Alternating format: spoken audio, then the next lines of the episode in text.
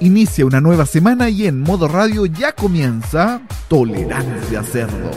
El análisis en barro de la actualidad junto a Seba Arce y su panel. Desde ahora quedarás plenamente informado junto a Tolerancia Cerdo.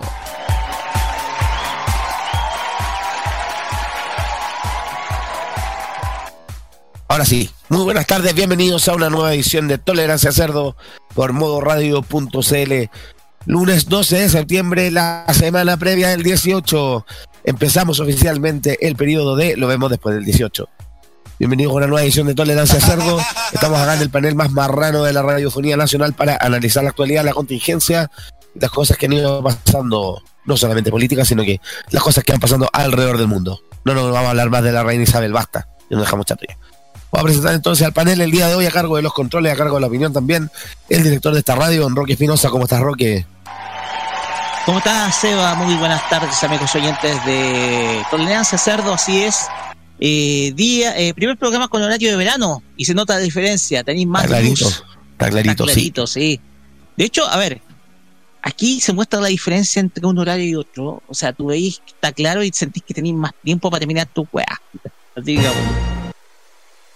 Tenéis tenéis más tiempo para poder terminar tu cuestión, así que esa es la ventaja. Ya con eso pasamos al siguiente. Gracias, Roque. Deseo también la palabra hoy día está a cargo del YouTube. Del YouTube. Don Matías Ayala, ¿cómo estás, Mati? Hola, hola, bien, bien, eh, bien, también recién llegando de- del trabajo, todo tranquilo, ahí estoy agregando un par de cositas nuevas que nos mandaron después al- a la transmisión y después lo vamos a ver cuando cerremos, porque no le alcancé a poner antes, así que ahí lo van a Así que estamos haciendo un par de cambios ahí. Espero que les guste nuestro público cautivo, nuestro público objetivo. También presento en este panel desde Quiricumbia la opinión experta Don Baños, Matías Muñoz. ¿Cómo están, Baños? Baños. Baños. Está por regresar, parece. Pero saltemos. Ahí se. Baños, ¿Aló? ¿estás ahora? ¿Aló? ¿Ahora Ahora sí? sí. Eso, Ahora sí. vamos. Sí, es que Hola. justo ahora me jugó una mala pasada el Discord por el teléfono. ¿En qué aplicación más que espera? Bueno, aquí ando ya después de un después de una jornada larga de clase en la universidad. Bueno, solamente la asamblea, pero no era de mi carrera. eh, pero es porque esto- estos cabrones estaban haciendo un petitorio realmente largo y que no le respondieron ni una cagada. Así que seguramente va a haber paro en esa en de la, de la. Qué cosa más entretenida las asambleas universitarias. Uh, uh, Oh, entretenido, por qué emoción. favor. Por favor. Gracias, Maños. Y presento también este panel hoy día, a cargo de la opinión Geek, don Juan Esteban Valenzuela. ¿Cómo está, Juan? Hola, por fin. Por fin llega el 18 para todos. Va, va a estar Chile, va a estar con, como se va con caña el, el 20. Mm, Si va a estar la abuelita, los niños, todos van a estar celebrando una fiesta este año para descargarse. Sí, estamos como que todos con ganas de. Yo lo único que quiero el 18 para de este, de- de llegar a vomitar comiendo. Es lo único que me interesa el 18. Mira, mientras lo No, cometimos diputados, pero- no, nada mal. ¿Ah? Sobre todo los senadores de Ren, eso también merecen estar bien mareados. No, yo quiero. Se les a se rato la cabeza, como dijo alguien. Claro. No, las la, la neuronas ya no les hacen sinapsis, eso, señores. Pero bueno, estamos todos los que somos por ahora, porque se nos viene más rato, viene Jaime Betanzo, que viene en camino. Nos vamos con la música, ¿les parece? Para empezar ya a abrir aquí, a calentar el ambiente. ¿Con quién empezamos, Roque? A ver, yo te hice un par de sugerencias. ¿Ah? Acá está anotado. Vamos a escuchar, aprovechando que el día viernes próximo es el esperado recital de Dua Lipa en el Estadio Bicentenario de la Florida. Eh, hay plan operacional de Transantiago para ese día. Eh, un saludo a la fan que vendió la entrada a Dua Lipa para comprar a Justin Bieber. ¡Guau!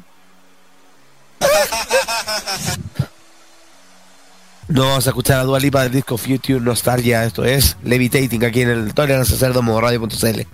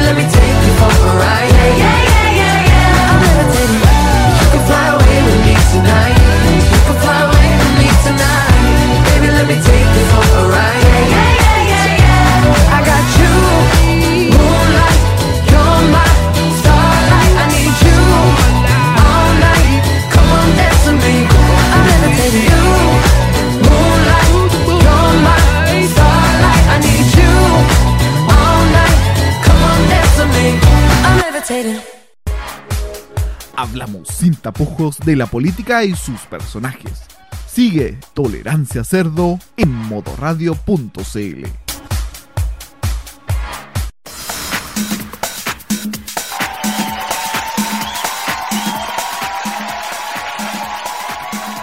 Gracias, Roque. Estamos de vuelta aquí en el Tolerancia Cerdo, modo radio.cl. Y como les comentábamos antes de la canción, ya que escuchamos a Dua Lipa, que se presenta el próximo viernes en el Estadio Bicentenario de la Florida, la Santiago o Red o la Dirección de Transporte Público Metropolitano anunció un plan de operación especial para la salida del recital entre las 12, entre las 11 y media y las 12 de la noche.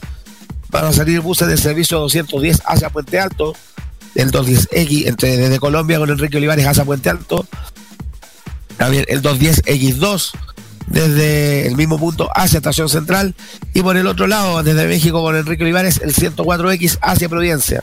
Así que si van ustedes tienen la suerte de ir al recital de Dualipa, excepto la niña que vendió la entrada, ya saben que van a tener transporte público dispuesto para aquella ocasión y poder salir con calma hacia sus hogares. Bueno, nosotros con Marisky no nos van a poner ni un Uber, pero por último vamos a pasarlo bien igual. Así que les dejo, les presento también este panel que se conecta ahora ya a la señal de modo radio, don Jaime Verazo. ¿Cómo está Jaime? Buenas tardes. ¿Cómo está Seba? ¿Cómo está todo el panel? Y muy buenas tardes a todos los muchachos que están ya en el chat también de nuestro programa en el YouTube de modoradio.cl, de nuestro Tolerancia Cerdo. Hoy un lunes bastante diferente porque no es lunes, pero cuando son las 10 de la mañana no se ha hecho, no se ha hecho larga la semana, así que estamos todos esperando la manera y la- a las fondas de fiestas patrias, así que todo súper bien por aquí. Como Eh, dice en la intro Jaime, estamos en la semana oficial, te lo dejamos para después del 18.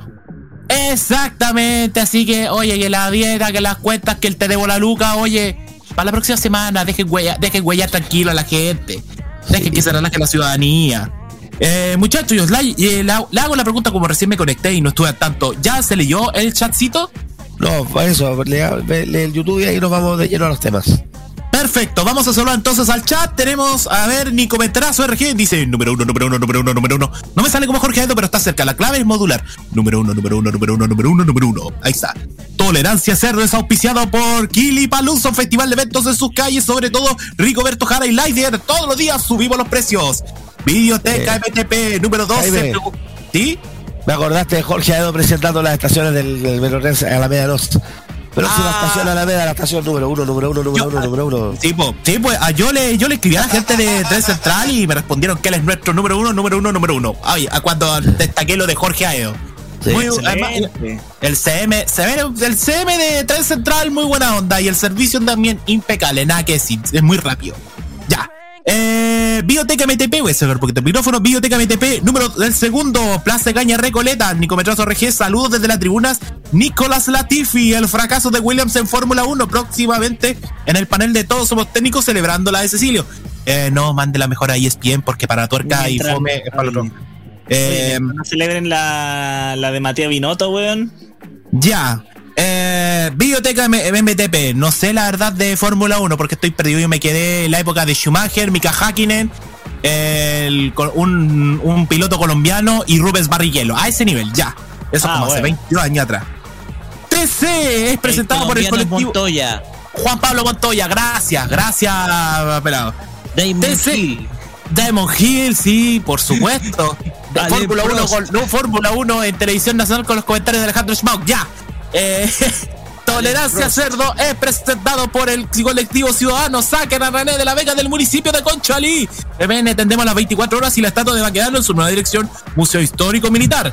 Y también respecto al Mercurio de Valparaíso, Mercurio de Valparaíso, 195 años mintiendo, Cruípico, atendemos en horario de multitienda y el plebiscito no oficial donde se busca el funado de agosto, más conocido como el limón de oro.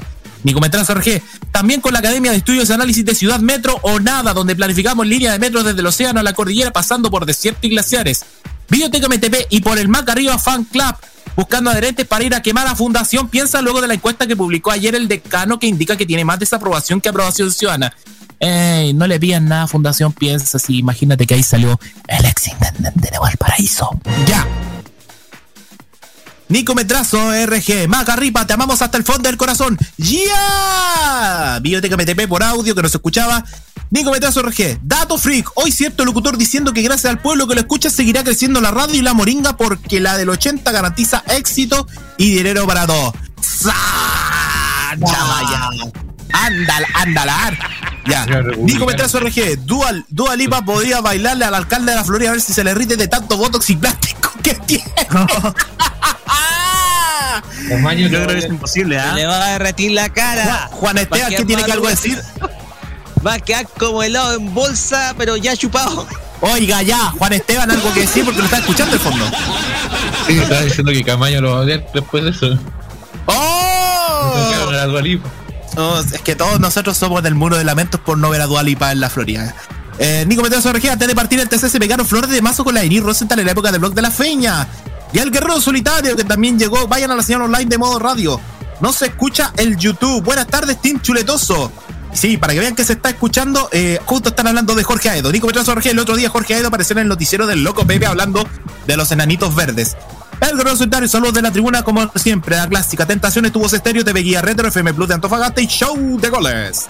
El guerrero solitario, en breve por TV Guía Retro, la programación de mi primer 18 en mi vida, 18 y 19 de septiembre del 95.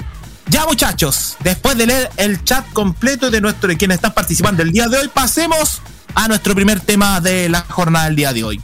Por favor, Eh, Jaime, todo suyo. A ver, vamos a hablar de un concepto que es la primera vez que yo lo voy a decir y que lo he estado pensando y craneando. Y es que voy a, dar- voy a comenzar a hablar a partir de ahora, ya, por dictadura de tres minutos. Voy a hablarles de un círculo vicioso. Hay muchos círculos viciosos. De vicios buenos, pero de vicios malos. Pero este es maldito. Y a este yo le denominé círculo vicioso maldito. Y porque todo tiene un común. Ese común es justamente la extrema derecha en nuestro país. Como ustedes lo saben, el sábado el Congreso Nacional, a través de las dos cámaras de diputadas y diputados y el Senado, ha confirmado la existencia de correos electrónicos intimidantes y amenazantes contra varios parlamentarios de la República para no seguir con el proceso constitucional que como ustedes lo saben hoy día ya se dio un visto bueno para continuar con las mismas reglas quedando pendientes algunas como por ejemplo los escaños reservados de los pueblos originarios. Todo sigue tal como está. Constitución 100% electa etcétera que esto después ya lo pueden averiguar. Pero el tema es que se amenazó a parlamentarios con que no siguiera el proceso constituyente, incluso difundiendo sus direcciones y números de teléfono, cosa que es peligrosa para la democracia y la privacidad. Y lo segundo es lo que ocurrió ayer 11 de septiembre en varios factores. Primero, varios parlamentarios del Partido Republicano reivindicando el golpe con eh, la proclamación o ¿cómo se llama el otro concepto, muchachos, que se le daba a la dictadura? Se le dio el forma oficial Pronunciamiento militar. el pronunciamiento militar. Le daban de eso. Entre ellos José Antonio Caz, eh, Cam- eh, Camila Flores, el propio su, y su esposo Percy Marín, Kiara Barquís y otros más. Y también eh, lo que pasó ayer con la desubicada del año que se mandó el Loco Pepe. Para los que no lo saben, quién es el Loco Pepe, eh, Rodrigo Sepúlveda, periodista de Mega, muchos años conocido en el deporte. Y que Vale le dijo: Te prohíbo hablar estrictamente de fútbol porque vos no sabés nada de fútbol y te mando a cubrir la Unión Española. Ya. Eh, Rodrigo Sepúlveda dijo que mejor miraran el presente con el tema de la delincuencia que mirar el pasado. Yo le quiero decir al loco Pepe que todavía hay marcas del pasado, todavía hay heridas que no se pueden cerrar, porque algunos nunca confesaron dónde están los cuerpos de sus familiares o simplemente no quieren abrir la boca por orgullo o porque se los comió el Alzheimer. Entonces yo te pido, loco Pepe, un poco más de respeto. Y eso tiene un sentido común. Y esto denominé un círculo vicioso maldito, que tiene que ver dónde está Pancho Man y todas estas figuras. Entonces, eso es lo que pasa, muchachos. Dejo abierto el tema para que ustedes puedan participar.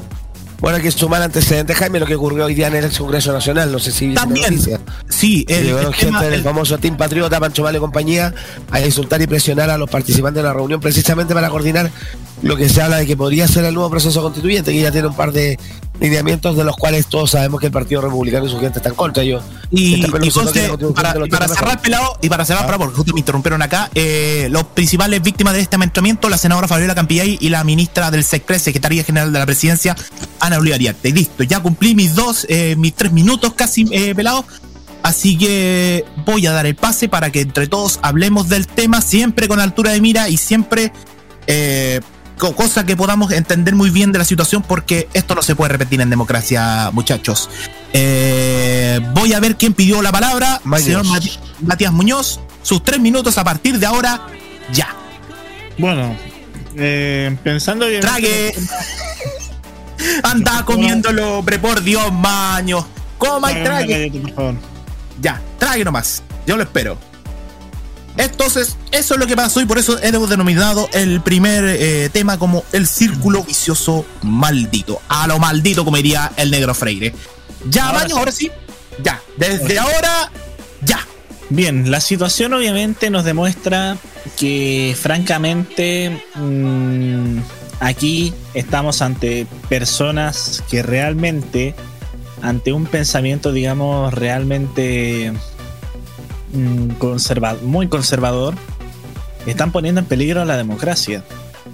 Y es prácticamente similar a lo que se vio en Brasil ah, en, los, en los últimos cuatro años con el gobierno de Bolsonaro, a similar a lo que se vio con Trump en, en su gobierno, en donde prácticamente tenemos personas muy conservadoras que buscan prácticamente eh, atacar los principios democráticos de un país.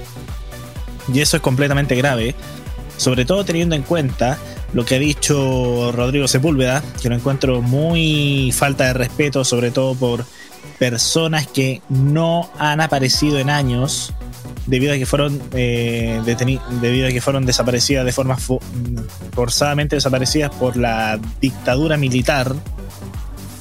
Eh, y lamentablemente yo no entiendo cómo puede haber gente que tiene este pensamiento así de, de terrible que no reconozcan digamos el el tema de que en Chile se violaron los derechos humanos de que en Chile hay personas desaparecidas por la dictadura militar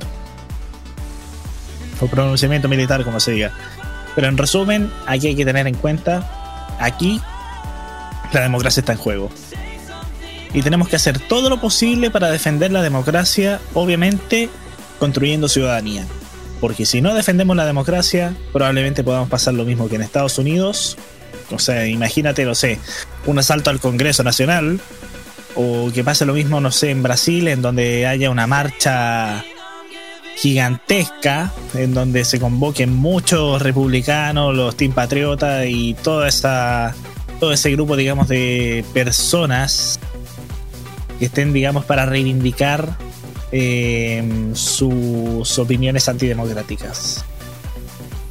Y aquí hay que poner en juego nuestra democracia porque si la, volvemos a perder nuestra democracia, la verdad mm, eh, quiere decir que tenemos que aprender mucho de lo que vivieron hace casi 50 años. Y es algo que dice ahí en el memorial que está en el Estadio Nacional, porque un pueblo sin memoria es un pueblo sin futuro. Gracias, Maño. Justo dos minutos y medio de respecto al, al comentario de su tema. ¿Alguien más que desea participar para hablar bien del tema, muchachos? Roque, Juan Esteban, Mati. ¿O me quieren que me tire yo a la piscina? Si usted se quiere tirar a la piscina, adelante. Ya me tiro a la piscina, estoy un poco gracioso, sí, para tirarme. Pero bueno, eh, hay una cosa, y eh, me parece que el rol o la importancia que se le está dando a estos grupos es muy peligrosa.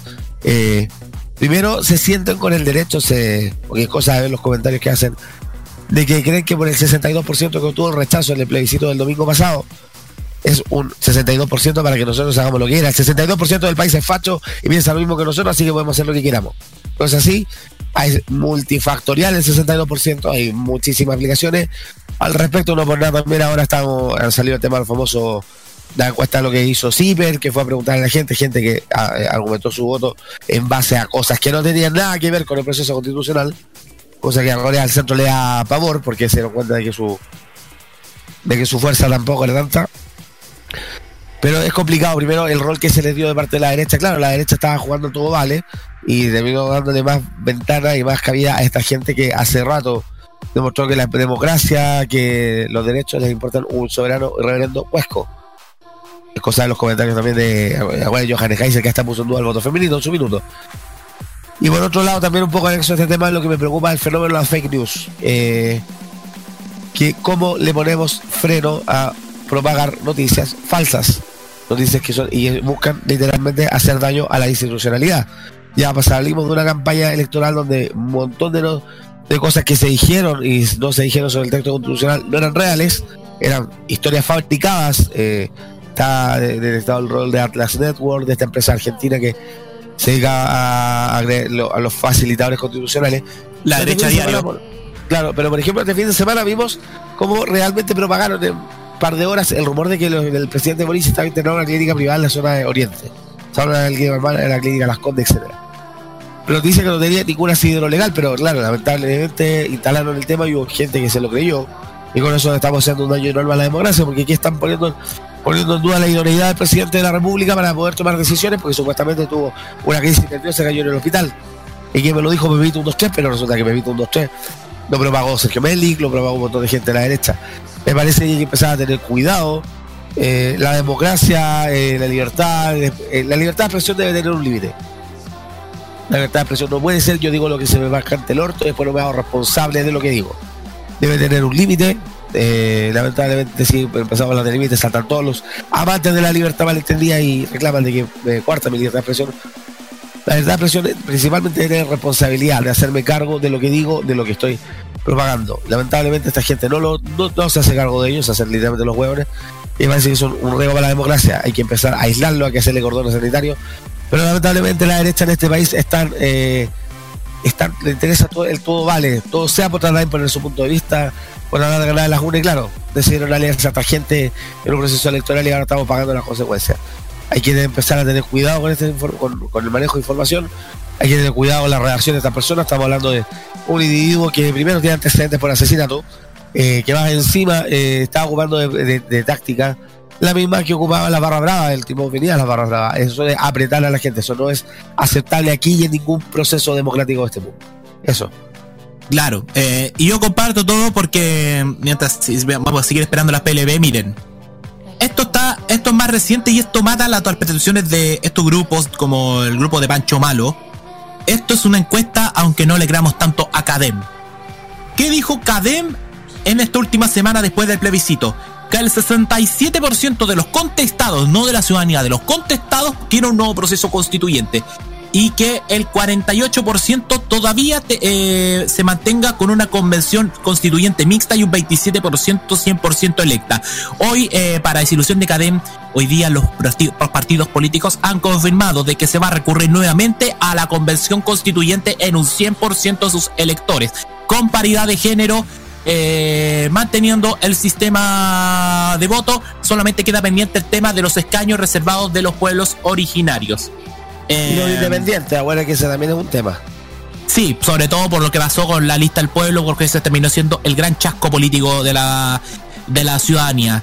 Eh, lo que pasó hoy día con Fabiola Campillay y con la ministra del SECPRES también fue una vergüenza. Si se va a increpar, que se increpe con, con términos verídicos, no con basta fuera de la ONU, como yo le escuché a una señora que lamentablemente manipula a este hombre, porque este hombre ocupa a personas de tercera edad que tal vez no tienen su raciocinio ad hoc al momento y las manipula lamentablemente. Entonces, y, además eh, con ese cántico tan arcaico de Chile, es y será un país de libertad. Viejo, este país está, está con tanta libertad como en esa época, porque si no, tú estarías preso. Y yo creo que, y además que comparto tu idea, pelado, de que ya tenemos que empezar a poner un límites. Y yo creo que son dos cosas necesarias. Una ley de regulación de las fake news, en donde ya el Congreso estadounidense está pidiendo explicaciones al grupo Meta, al señor Max Zuckerberg, sobre todo por la campaña que se hizo financiada por el rechazo, que se descubrió que gastaron 117 millones de pesos chilenos por parte de los adherentes del rechazo para su contracampaña en base a fake news. Eh, y eso está comprobadísimo en investigación incluida por CIPER. Y, eh, y otro detalle también importante es ahora empezar, y que me perdonen todos los periodistas, todos los que trabajan en los medios de comunicación, pero ya es hora de una ley de medios, muchachos. ¿Sabes por qué una hora ya de la ley de medios? Para evitar que cosas como por ejemplo el negacionismo y la fake news sigan en la parrilla noticiosa de estos medios de comunicación y que los editores sigan engordando su billetera en base a ello, porque así no se puede construir democracia y así no se construye la información verídica, sino que vamos a tener todavía a una ciudadanía desinformada y también mal habida. Y que ojo, no vaya a regular la línea de los medios de comunicación porque ahí se pierde independencia y ahí creo que hay un choque, sino que ya empezar a regular y a chequear la información de dónde venga y sobre todo con temas tan diferentes. Y otra cosa, loco Pepe, para imitar a Julio César, ya no te salió por loco Pepe. Bombale parece que te tenía razón. Dedícate solo a reportera a la Unión Española y no hables más de fútbol, por favor. Loco otro. Pepe me, su- me suena una versión en ácido de Mauricio Israel. Trata copiando la misma. Es que Madeli no, huevo, no te sale. Sí. No, bo, eh, ¿Puedo pedir un PLP chico? Eh, sí, Roque, por favor, adelante, a- estamos esperando. Eh, respecto a lo de eh, lo de ayer del, del señor del loco Pepe o de Rodrigo Sepúlveda, hay algo que eh, dijo en uno de sus streams Manuel de Tesanos Pinto. Ya. Dijo y tiró la indirecta en un stream que había un periodista deportivo que estaba en YouTube que le gustaba comentar a la U, pero que tenía intereses con su propio canal de televisión. ¿Qué es lo que dijo? ¿Qué es lo que quiso decir Manuel de Tesano?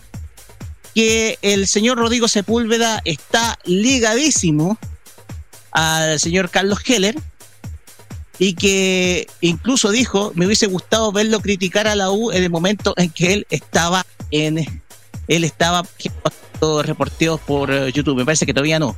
Pero le hubiese, hubiese esperado de él que hubiera hecho críticas por lo menos a la gestión de Heller, de su propio jefe. Por lo cual. Lo que, lo que me llama la atención, o sea, lo que dice Manuel de Tesano, y lo dijo en uno de sus streams, o sea, lanzó la indirecta, la, lanzó la indirecta, pero la lanzó con el, eh, la lanzó con objetivo preciso a, a Rodrigo. Indirecta, ¿Y no tan indirecta. bueno, no tan indirecta, pero sí se lo dijo, es que el señor eh, eh, tiene claros intereses con Carlos Heller, su propio jefe, por la cuestión precisamente de sus gestiones azul azul. Y si la critica hoy, no es porque esté criticando precisamente la mala gestión que está llegando el grupo Sartor, sino que lo que está haciendo es más que nada reivindicar, de hecho casi no lo menciona, reivindicar la gestión de su jefe, de su propio jefe, que en estos momentos, si ustedes saben, y si ustedes ven también la otra interferencia, Mega estaría teniendo algunos problemitas económicos a futuro. Y que no sé si lo podemos conversar después durante el programa. Mira, vamos a sí, hacerla, mira, vamos a hacerla breve dependiendo del tiempo. Bueno, vamos a tener una horita más porque hoy día no hay la, no, no va la cajita, pero sí vamos a tener. Yo creo que este tema lo vamos a conversar. Eh, en la- esto, este tema más que nada de la chispeza. A ver, Y que eh, con respecto, ya para finalizar, el señor Rodrigo Sepúlveda tiene claros intereses sobre todo lo que está hablando.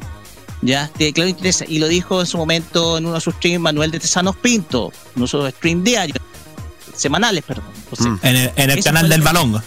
Exactamente, en el canal del balón en MDTP lo dijo claramente eh, Manuel de Tesano. Y Rodrigo Sepúlveda está hablando con intereses detrás.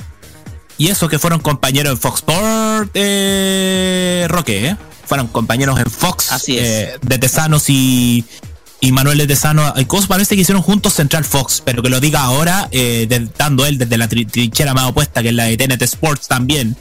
Te dice muchas cosas. Y Heller es otro oportunista y me acuerdo de la frase que dijo Vale hace un tiempo atrás. ¿Quién no teme gastar un millón? Don Carlos. Palabra explícita de Bombale. Él no le importa perder o ganar un millón, hasta ta- tanto que incluso le pagan logo Pe- Pepe. Entonces, claramente está el interés de Heller y no olvidemos que el grupo Cunio Solari, los descendientes de Carlos Heller, financiaron 50 millones la campaña de los amarillos por Chile por el rechazo. Otro detalle inolvidable. ¿Algo más que quieran comentar, chiquillos? Porque nos desviamos un poquito también del tema. eh, sobre el círculo vicioso maldito o lo dejamos hasta ahí. Juan Esteban, no sé, eh, Mati. ¿No? No me dejen solo. O, o, No, no, o, Ma- no. o Maño si quiere añadir algo más, porque Sí. el tema eh, en profundidad para mucho. Yo voy a leer parte del chat y yo creo que a ver si podemos generar más ideas. ¿Les parece? Por favor, adelante. A o sea, Baños. también quería comentar algo. El tema, Ah. obviamente, también de que esto, digamos, los medios de comunicación eh, o incluso se esté, eh, puedan llegar a, difi- a difundir, digamos, informaciones falsas, ya ha pasado varias veces y obviamente los canales no pueden, digamos, por así decirlo, eh, o sea, tiene que tener, digamos, un filtro con anterioridad. O sea, ya le pasó a Chilevisión, eh, ¿se acuerdan con ese ataque de lo, esa guerra entre carretonero y ciclista? En Lo del caballo en Argentina. Exactamente, eso que pusieron una foto de un caballo herido en Argentina y que incluso un canal de televisión había replicado como noticia real y luego tuvieron que salir a reconocer que la información era falsa y Chilevisión. Exacto. Eh, y claro, el verdadero problema, digamos, de esta situación es que prácticamente aquí yo ya no creo, digamos, que se está haciendo, digamos, periodismo desde la desde una mirada imparcial. Se está haciendo desde, eh, en algunos casos yo digo que se está haciendo desde una mirada más eh, eh, a base de defender intereses, digamos, de algún grupo importante. Ya, por ejemplo, vemos con lo de Loco Pepe, que dio el ejemplo Roque. eh, y aquí prácticamente hay que ser sinceros. Cada canal que se ha metido profundamente en política, o sea, cada medio que se ha metido profundamente en política, al final se ha metido en un abismo del cual difícilmente puede salir. Le pasó a la tercera, le pasó a la red y ahora le va a pasar al Mega porque prácticamente se les va a ir eh, se les va a ir Discovery por el tema de, que, de, su de la politización de su línea editorial. Y obviamente eh, eso los puede llevar a una seria crisis. Y aquí obviamente los canales tienen que aprender, digamos, de que no se puede hacer periodismo, digamos, desde a través de la defensa de intereses, se tiene que hacer periodismo, digamos, desde la imparcialidad. Y, y la verdad, hay que ser sinceros, si no existe imparcialidad, prácticamente vamos a tener un... Tengan por seguro que vamos a tener un país realmente desinformado. Eso sería. Gracias, Maño. Vamos a pasar a leer los comentarios de nuestro chat que ya está participando. Eh, Panch- mira, acá dice Nicometrazo RG, pero si el Loco Pepe un festival de hablarle de cera, es una frase de Bob Ballet. Bob Ballet lo hubiera puteado en su programa si estuviese vivo. Es que ya lo puteaba cuando tenía un guante de en el programa de Fox. Imagínate eso, o en el Vamos a calmarnos del online de Mega. Biblioteca MTP, Pancho Mano debería estar preso por homicidio. Punto. Mauro Tupu, Bonacera, grande mi ciudad en la webcam. Eh, todos los saludan al Tupu. Eh, Jaguar, chicos, VHS también. Hola, hola, Bornuit, pedazo de soquetes. Y Mauro Tupu, ¿cuándo ha sido tu ciudad? También le responde Guerra en Solitario. Nico Petrazo RG, chao lista del pueblo, fracaso sin liderar a Andrea Moda en 1992 y creo que el gobierno debería multar a Meta y Twitter y Estados Unidos está pensando en regular fake news. Es justamente lo que estábamos comentando. Los congresistas norteamericanos, la Cámara de Representantes, estaban pidiéndole explicaciones a Max Zuckerberg por lo que estaba pasando y a Twitter y a Facebook eh, por lo que eh, estaba ocurriendo con las fake news en Chile. Eh, sobre la fake news, Biblioteca PTP nos comenta y que por lo mismo Warner Brothers Discovery decidió vender su parte de Mega. Y por la ley de medios, lo malo es que si la llegan a proponer, van a saltar los Melnick, los Giranes, los Moshati, los Heller y los Luxig y los, los 195 años más, careputa que le dicen como locos asustando censura, censura, censura. Sí, es común. Ha pasado en Ecuador y en Argentina, sobre todo con cierto canal donde dice que tiene dos letras y que no son vocales. La dejo ahí. Nico Metrazo RG y justo Mega está pensando en traer a Mauricio Israel para Mega Noticias AM en los días de semana. Eh, si lo vuelven a traer, es que volvimos a volvimos a concesionarnos como país. Ya. Upa. Biblioteca MTP, le dando a Nico Metrazo, no, por favor. Y en Biblioteca MTP, eh, por el loco Pepe, por algo pone su programa Mega Noticias Alerto a cada rato en las transmisiones del Club Hípico. Bueno, Club Hípico le pertenece a Carlos Heller y antes transmitían cierta carrera que iba casi a final de año, el ensayo. A Nico Metrazo RG, así como vamos, el Mega será parte de Televisa con las teleseries del canal de las estrellas. No creo que sea posible porque recordemos que su alianza terminó en 2004 y que por ese motivo Mega ya no exhibe telenovelas de, de Televisa. Va a quedar eh, totalmente, va a quedar por- por ese tipo de canales. Yo voy a responder a todos. Y estoy haciendo la mini sección, la cajita que debe hacerlo a Roberto Compaño. Por ese tipo de cosas, los canales después terminan en pérdida. Si no vean a Canal 13. Y Televisión Nacional se alejó tanto de ese leitmotiv que hoy día está reportando ganancias de hasta casi mil millones de pesos chilenos, algo que se los visto en años. Y creo que es positivo en Biblioteca MTP otra vez archivos en VHS Televisa está hoy en día o está hoy día difícil que se interesen en vol- volver a meterse en Mega le basta su sociedad con Univision y su plataforma VIX Eh, también saludamos a Lolazo Melo eh, eh, de hablando de alguna alianza del Canal 9 con CNN Chile o con TNT Sport. Además que es muy difícil porque tienen una línea muy diferente que me permito decirla hoy. CNN Chile tiene una línea editorial muy alejada de la fake news y de estas informaciones tergiversadas. Mientras que TNT Sports a los periodistas no se les permite hablar en el aire del tema político, sino solamente de temas deportivos e institucionales de los clubes. Que eso es política de los clubes. Entonces, eso es para regalar la diferencia. No me llega el, no me llegó el comentario de Lola Somera, así que por eso no lo puedo leer. Si alguien lo puede leer, Baños, si tú me puedes ayudar, perfecto. Eh, Nico Petrazo, RG, no sabemos cómo va el tema de Lucas en Mega. Y el canal 13 al final se y al final volverá a manos de Alameda 340. El 13 está muy facho cuicado. Eh, yo no, No, creo la que. iglesia no está ni ahí con meterse en la propiedad del 13. No, no, no, para nada. Y si va a meterse la iglesia, va a ser solamente para la radio que tiene la Universidad Católica. Quieren menos, quieren una propiedad de menos costos a tener un medio de grandes costos. Porque convengamos que las saco 13 roto el 13. po. Sí, pues un saco roto. Por algo se vendió el 2010 por parte de la Universidad Católica Andrónico Luxic, porque era ya un saco roto que había dejado tanto la administración, la desastrosa administración a finicios del 2000 como la administración de Basculian.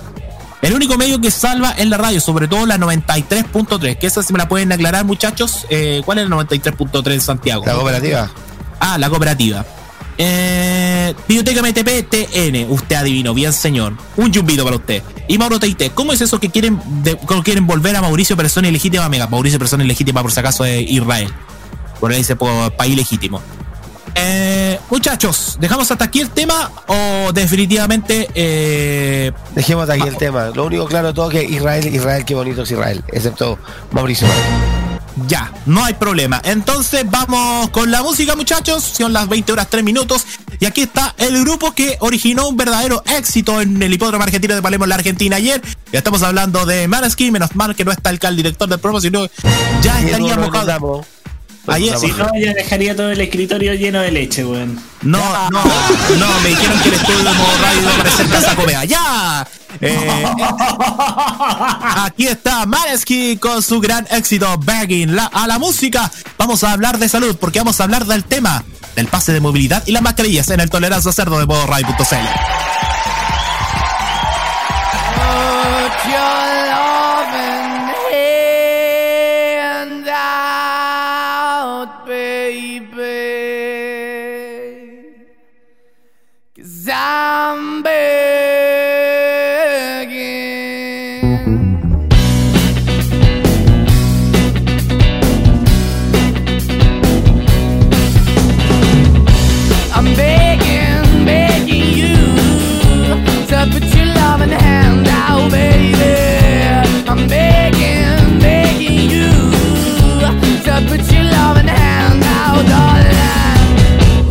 high when I was king, I played it hard and fast, I had everything. I walked away, you want me then. But easy come and easy go, and it wouldn't. So anytime I bleed, you let me go. Yeah, anytime I feel, you got me. No, anytime I see, you let me know. But the plan and see, just let me go. I'm on my knees when I'm begging, cause I don't wanna lose you.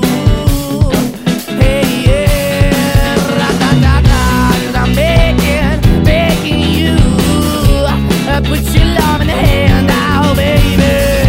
I'm begging, making you uh, I'm put your love in the hand now, darling. I need you to understand. Try so hard to be your man, the kind of man you want in the end. Only then can I begin to live again. An empty shell I used to be. Shadow all my life was hanging over me. A broken man that I don't know. Won't even why we're chasing, why the bottom, why the basement, why we got good, she don't embrace it. Why the feel for the need to replace me? You're the wrong way, trying to be good. I went up in a feature town where we could be at. Like a heart in the best way, shit. You can give it away, you have, and you take the bait. But I keep walking on, keep opening the door, keep open for that the door is yours, keep also home. Cause I'm the one that live in a broken home, girl, I'm begging. Yeah, yeah, I'm begging, begging you to put your love in the hand now, baby.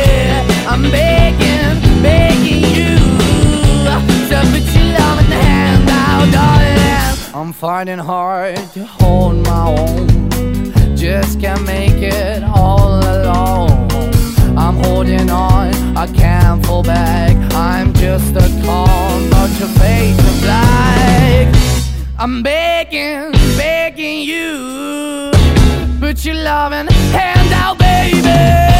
I'm begging, begging you. To put your loving hand out, darling. I'm begging,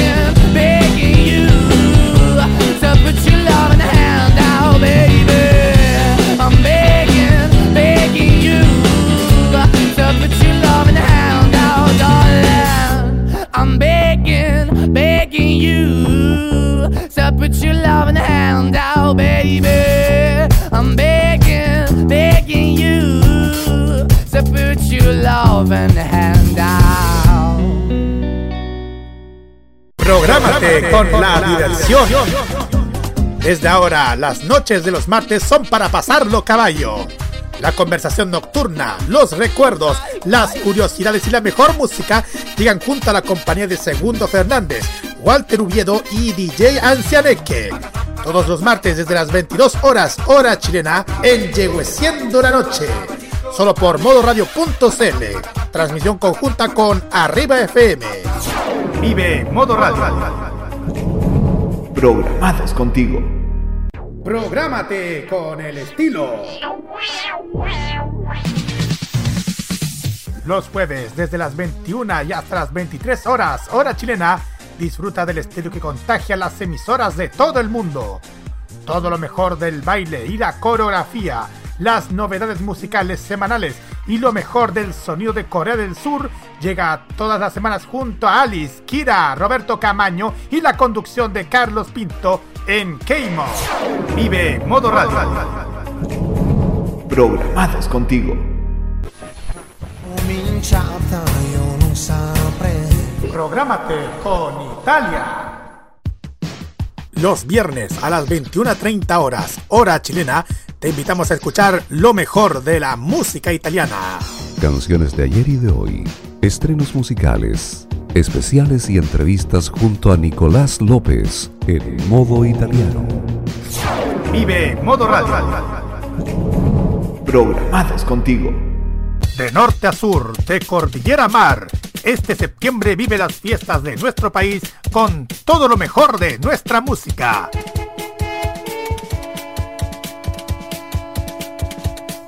Este 18 vive Modo Radio.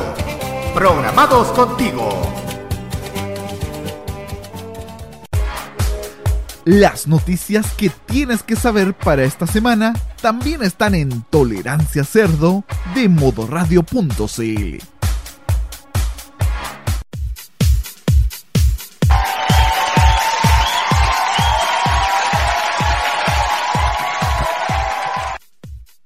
¿Estamos de vuelta o presentas tú, Jaime? No, da lo mismo. Usted presenta más. Dale, estamos de vuelta aquí en el Tolerancia Cerdo en modoradio.cl. Lunes 12 de septiembre del 2022, 20 horas 10 minutos. Y han pasado otras cosas independientes. Bueno, también está atravesado con política porque tiene que ver un tema con gestión. Eh, lo que estaba sucediendo con la idea nuevamente que está reflotando de eliminemos el pase de movilidad y el uso de mascarillas en interiores. Ustedes saben que en exteriores ya no es necesario. Hay gente que lo seguimos usando por tema de eh, por tema de precaución personal también. Pero ha causado harto, harta crítica el tema de que el, el uso de la mascarilla, nuevamente, o sea, perdón, el tema del pase de movilidad. Ustedes saben, este documento que entre comillas estabilita para poder acceder a ciertos recintos cerrados, también eventos masivos, y que se te activa si tú tienes las dosis necesarias de acuerdo a tu calendario de vacunación. En mi caso, yo ya tengo las cuatro dosis, pero hay gente que todavía no tiene la cuarta dosis y este pase se le bloquea. Y claro, este pase te impide, por ejemplo, el ingreso a estadios, a recitales, a eventos masivos, a algunos re- interiores de restaurantes, etcétera. ¿Por qué lo mencionaba la semana pasada un parlamentario radical, el diputado Tomás Lago Marcino, que propuso a las nuevas autoridades de salud? Ustedes saben, la semana pasada también hubo un cambio de gabinete. Entró la nueva, la flamante nueva ministra de Salud, Jimena Aguilera. Sí, es la hija de, de Pablito Aguilera. Pero entró ella al, al Ministerio de Salud y aprovechando el cambio de, el cambio de mano, a ver si aflojar un poco las medidas sanitarias. En general hay gente que es muy crítica al respecto. Bueno, voy a eliminar todo el. eh, eliminemos aquí todo el factor conspiranoico, porque ustedes saben siempre en esta hotel. No, que la conspiración y que la vacuna y que el grafeno, porque esa hueá salió diciendo Gonzalo la carrera hace un par de semanas. Pero. Vale la pena seguir manteniendo las restricciones. El COVID no está completamente controlado, ya todos lo sabemos. Los contagios se estabilizaron, pero tienden normalmente a subir, eh, a subir de, de, un día para otro, pues bajan, la tasa de positividad lo mismo. El gobierno está en una estrategia de. eh, la estrategia enfrentar el COVID del gobierno no tener estrategia, que fue la crítica que se le hizo a la administración saliente de, de, de María Begoña Yarza. Pero, ¿cómo abordamos lo que se viene con la pandemia? Porque el virus sigue aquí. No se ha ido, sigue entre nosotros. Eh, ah, el, el Rocky menciona que la UDI también quiso presentar una iniciativa para eliminar el uso mascarillas. Jaime, tú tienes más datos, adelante. Gracias, pelado. A ver, vamos por parte. Lo que tú dices es cierto. Eh, el, doc- el doctor Tomás Lago Marcino, médico y diputado radical por el Distrito 7, por, por lo que es la Quinta Costa, está ya pidiéndole a las nuevas autoridades el ver el tema de la eliminación del uso de mascarillas, a lo menos para los espacios, para espacio abierto, eh, considerando toda la baja del tema de el- del COVID, del caso de los COVID. Eh, el fin de semana, eh, el fin de semana, ya el, ah, los diputados de la UDI, Felipe Donoso, Cristian Moreira y Cristóbal Martínez, le solicitaron al presidente Gabriel Boric y a la nueva ministra de Salud, Jimena Aguilera, que evalúe la factibilidad de dejar de exigir el uso de mascarilla en todo el territorio nacional, dado la baja de las cifras de los casos de COVID-19. Donoso afirma que la bancada de la UDI le dice chao a la mascarilla debido a que el uso de este instrumento se comenzó a hacer obligatorio en todos los espacios cerrados de 2020 y ya para muchos es agotador en el uso cotidiano. Lo que estamos pidiendo a través de un proyecto es a través de un proyecto de resolución es el término progresivo de las mascarillas, no el término definitivo, término progresivo. Pero, pero eh, hay un problema. ¿Qué está pasando en Rapa Nui? El gobierno anunció la tarde del sábado que se decidió suspender las clases en todo Rapa Nui por el alza de contagios de COVID-19 y es porque recordemos que hace algunas semanas se abrió el tránsito aéreo definitivo para la isla de Pascua. Y por lo tanto jardines infantiles y los colegios están cerrados hasta el día jueves, por lo tanto hay, digamos, prácticamente un fin de semana largo eh, respecto al tema del COVID. Eh, ¿Y esto a qué se debe? Hasta el 4 de septiembre hubo una baja de un 33% y se reportaron 4.639 casos. Aparte, la diputada Ada María Gasmuri, diputada independiente con el cupo de comunes, eh, exigió ya el fin del PAS, eh, iba a optar para presentar el proyecto frente a la Comisión de Salud de la eliminación del pase de movilidad en nuestro país, ya que según ella las actuales condiciones no lo justifican y la mayoría de los países, incluso con menor vacunación, lo eliminaron, al igual que el uso de mascarillas. Es parte, es un tema, yo creo que hay un, un tema bastante transversal del tema y es muy importante señalarlo de que no hay un tema de, de que la derecha se esté volviendo totalmente contraria o se ponga conspiranoica o le quiera hacer la guerra al gobierno, sino que hay justificaciones debido al tema del proceso porque ya llevamos dos años y medio de pandemia y ya muchos están eh, pidiendo que se elimine el uso de mascarillas, pero progresivamente hablando. El tema da para largo porque sabemos de que los contagios siguen, estamos llegando a fiestas patrias, se supieron, se supo de que hay 3,6 millones de pases de movilidad vencidos porque hay gente que no se ha puesto la cuarta dosis o simplemente no se ha vacunado al día. Es un tema para amplio debate para amplio debate muchachos y creo que por acá también lo tenemos que plantear y también eh, también eh, a ver, ay, que me distraje con el tema del chat. A ver, y el tema lo tenemos que plantear entre todos siempre y cuando haya una, una solución respecto al, al tema. Así que, muchachos, micrófono abierto para todos ustedes para que comencemos a dialogar del tema. Eh, Jaime, olvidaste mencionar también el- la presión que están haciendo los gremios gastronómicos y del, del turismo. Bueno, eh, algo que tiene que ver, por ejemplo, hace una semana lo que pasó en Magallanes, los locatarios de Magallanes dejaron de pedir mascarilla y pase de movilidad justamente hace mm, hace dos semanas, chiquillos. Es muy considerable y hay algunos restaurantes que no la están pidiendo o que omiten el, o el tema. Yo lo digo por consideración porque yo a mí me tocó vivir el, el tema respectivo y sé de lo que estoy hablando. Eh, vamos a partir con los PLP, muchachos. Parte Roque Espinosa. Adelante, Roque. Gracias, eh, gracias Jaime. A ver, si se busca tomar esta medida, porque llama la atención que esto sea transversal, llama mucho que esto sea transversal, estas solicitudes. Pero yo pienso que hay que pensarlo de muy largo plazo. Ponernos una meta, por ejemplo, para, por ejemplo, eliminar el uso de mascarilla. Ponernos una meta, porque la cuestión no es llegar y ver solamente las cifras hoy, porque nadie tiene la bolita de cristal, y yo siempre uso ese término, la bolita de cristal nadie la tiene para poder ver qué es lo que va a pasar en el futuro. ¿Ya? Ahora bien, si bien la tasa de positividad ha ido bajando, y eso es algo que, se puede notar, la cuestión acá es que esto tiene que ir acompañado con un plan que pueda principalmente tomar, eh, eh, tomar el hecho de que estemos, por ejemplo, una gran masa de, de personas ya lleguen a, una, a un nivel de inmunidad.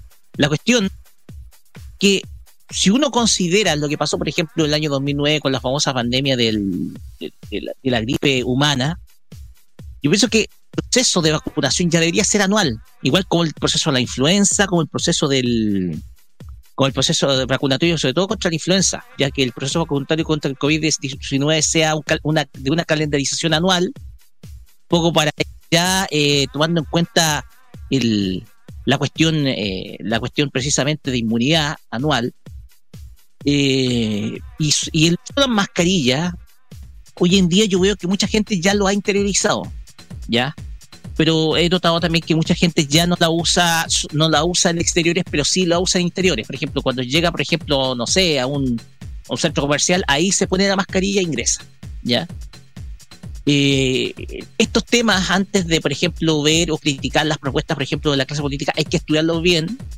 Yo sé muy bien de que tienen instituciones las cuales están solventadas a nivel académico, algunos partidos políticos, puede conversarlo, por ejemplo, no sé, con algunos especialistas, o está el mismísimo diputado Lago Marcino, que es médico, el cual conoce esos, de estos temas.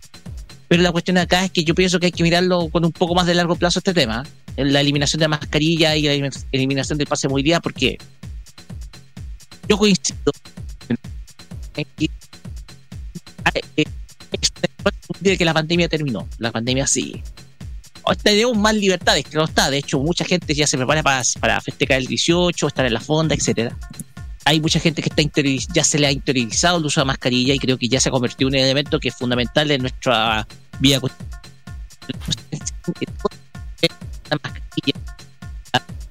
tiene que Te escuchas cortado. Ahí sí. Ya, todos estos elementos que es que se está solicitando, eliminar el pase de movilidad o el, uso de mascarilla, tiene que ser, eh, tiene que ser bien estudiado y con una mirada a largo plazo. Que todo eso tiene que venir acompaña- acompañado con medidas mitigadoras, ¿ya? Para decir que nuestro país ya de, poco se ha ido liberando de, las restricciones por COVID-19.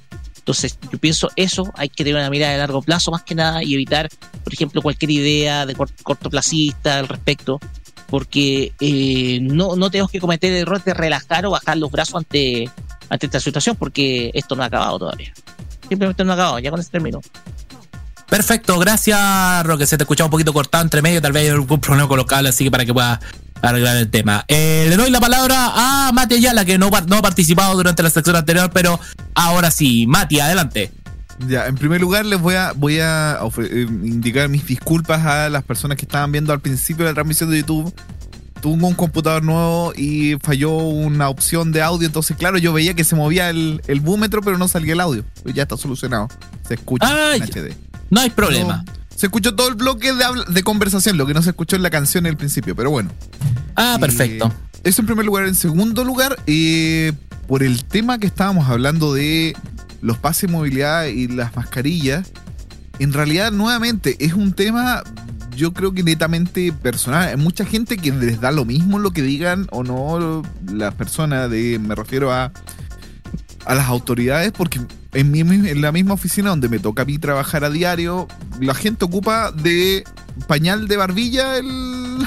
el O los, o los pañuelos tipo bandana también. Exacto, les da exactamente lo mismo.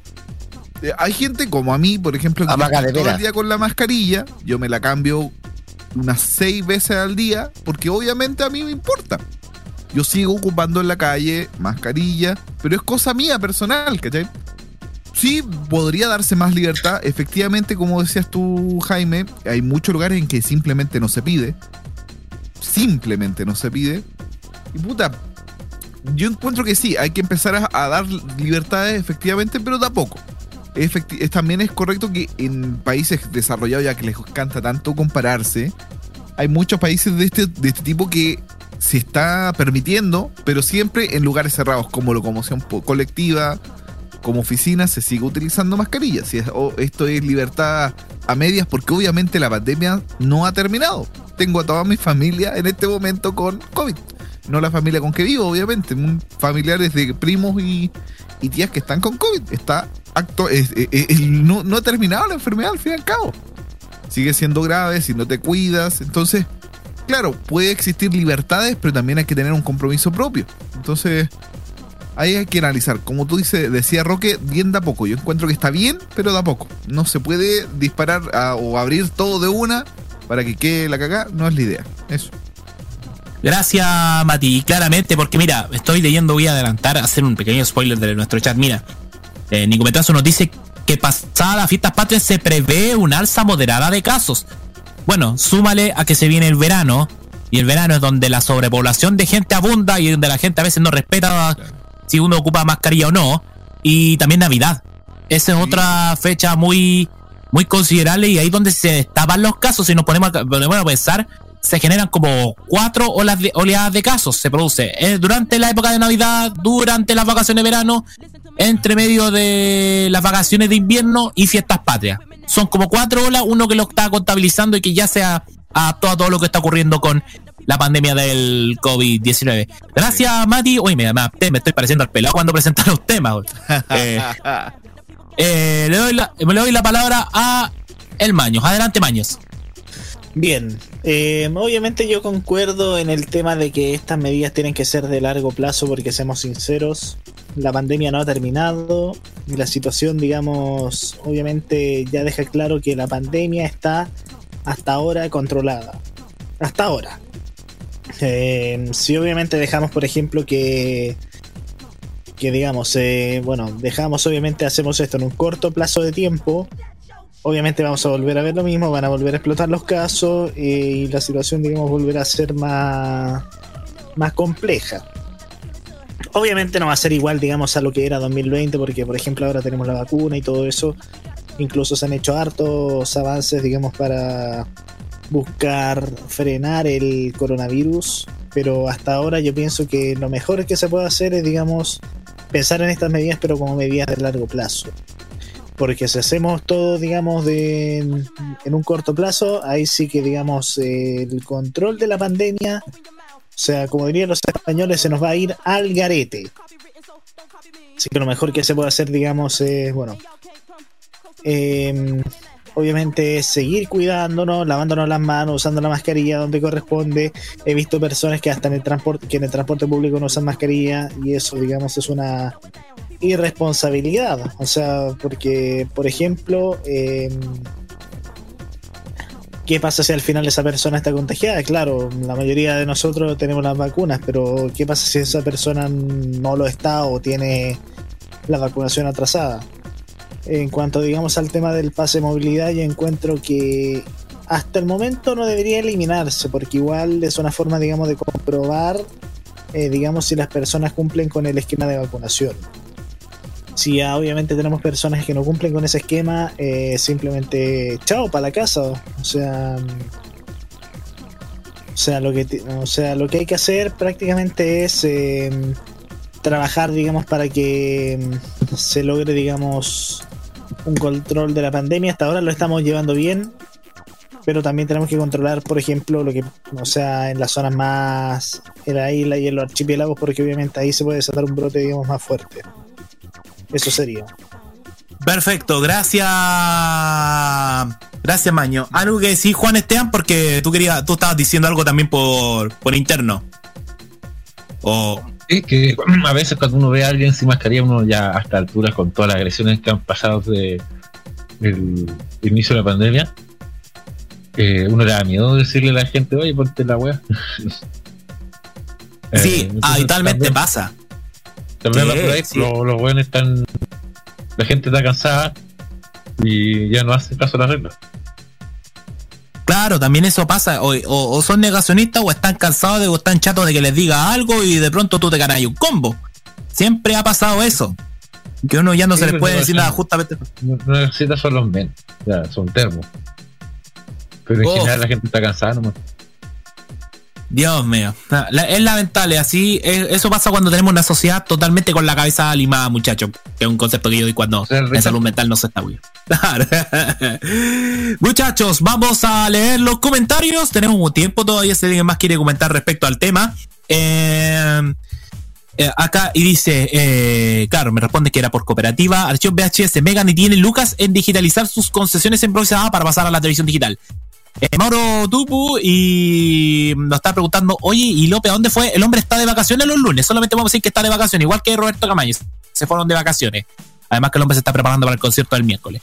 Eh, mi comentario sobre RG sobre que, sobre que dejó la inundación López ayer, dijo leche condensada. ¡Ya! El guerrero solitario. Mauro Tupu, la señora López no está, así que no hay látigo. Chata, le falta el respeto al chat, cabro. López, Ah, está- dígnate un poquito. Nada que puede esperar de esta vieja, po. Está todo bien. Si ayer se derritió, si ayer se derritió con Damiano como si una vieja de los 90 se derritiera con Luis Miguel, po. No, vos con vos yo, yo con Ricky Martin, po. No, O, o por último, si es vieja, que por último le digamos que se derrite con el pollo fuente, ya. Eh, A los reyes, weón. También, ya. Dice, me encanta cantarle con voz de macho. Decía hace un tiempo atrás a los reyes. Mi comentario RG, el hombre del látigo debe estar aparcado con eh, las micros de Don Reinaldo, ya. Eh, Biblioteca MTP, Nico Metal RG, no creo, capaz que ya esté en Santiago esperando el concierto de los Maneskin, que es mañana. Incorrecto, señores, el miércoles. Yo también voy al concierto. Nico Metrazo RG, lo único que diré es la cuota de Camaño de hoy. Kiara Barquiesi, rica pero tonta. ¡Ya! Y dice, el Distrito 6 tiene un problema heavy con el voto hormonal. Eh, Biblioteca MTP es del 6, es de las provincias del Marga Marga, Quillota, San Felipe, Los Andes. Y el- ella es de Villa Alemana, ella es de mi comuna. Incluso prácticamente somos vecinos a cinco cuadras porque yo conozco al papá de Kiara Barquesi, al doctor Antonio Barquesi, que le mando un saludo. Tremendo profesional de la salud. Nico Metrazo RG. Pasado fiestas patrias se prevé un alza moderada de los casos que yo le comenté. Cada vez que voy al Cebasco piden el pase Molías creado. Eso es verdad. A lo menos cumple con eso. Yo voy a un restaurante en Valparaíso no lo piden. Eh, RG, creo que hace una campaña efectiva para vacunar. Creo que hace falta una campaña efectiva para vacunar. Escriba bien, pobre. Si no se vacuna 3 millones de chilenos en un mes, se levantará una medida de mascarilla o algo así. Es que si, si 3 millones en un mes es muy difícil, la verdad, porque si, fuera por eso, no se estaría dando con las dosis todos los días, Nico Metrazo. Ahí creo que hay una diferencia. Yo exigiría mascarilla en espacios cerrados con ventilación forzada y son lo menos del 60% de ventilación natural. Eso incluye transporte público. Y Biblioteca MTV respecto a, al, a alejarse de abajo la mascarilla, dice como hamaca de papá. y dice acá, y en verano se siente sofocante el uso de las mascarillas. Es ahí el dilema. ¿Quién va a querer usar mascarilla en un centro de Santiago con 34 grados de calor? El problema es que el Kevin, ah claro, por el concepto de las Karen, llegó para quedarse y- y basta un pequeño descuido eh, y volverán los brotes. Ah, no, por el COVID, lo dice Lice Gate. Nico Metrazo RG, oleadas bien marcadas post 18, post Día de la Mamá, post Navidad, Año Nuevo, y esperemos que en India, Asia y África no florezca otra variante. Bueno, ya hay una variante, pero que no se ha mencionado, pero es menos fuerte que viene de la Omicron. Por lo tanto, no, no pega tan fuerte y ha pasado bien piola. Eh, Biblioteca MTP, y lo digo porque caí en cama por COVID durante febrero. Porque habían algunos casos en mi parcela y una tía trajo a su pareja que estaba con COVID, pese a que le dijeron que no fuera. Ergo, hubo brote. Viejalas, ya. Y Nico Metrazo RG, hablando de viejas por Luis Miguel, a veces ponen a Pablito y le identifico con ese programa. Y hay harta juventud menor a 30 escuchando el tribunal y el horóscopo de la Madame Lolo. Oye, ¿cómo que Madame Lolo más respeto con Aya Clisana, hombre? No, no, así no se puede. Así no se puede, chiquillo. ¿Alguien más que desee comentar o vamos a la música? ¿Alguien? Vamos a la música mejor. Eh, Roque Espinosa quedó loco con lo de Madame, Madame, Madame Aya Clisana, Madame Lolo. ya. Vamos con la música. Aquí está Coldplay, que también viene estos días a nuestro país. Va al Estadio Nacional. Que no sabemos con qué vamos, escenario nos vamos a encontrar en el Estadio Nacional. Felipe Burgos sabe de. va- ahí nos va a contar después, porque el barco concierto de Coldplay. Aquí está Coldplay con Rhythms del Mundo. Esto es Clocks. Después de la música, vamos a tener una versión XXL de la chispeza de deporte aquí en el Tolerancia Cerdo de modo radio.cl.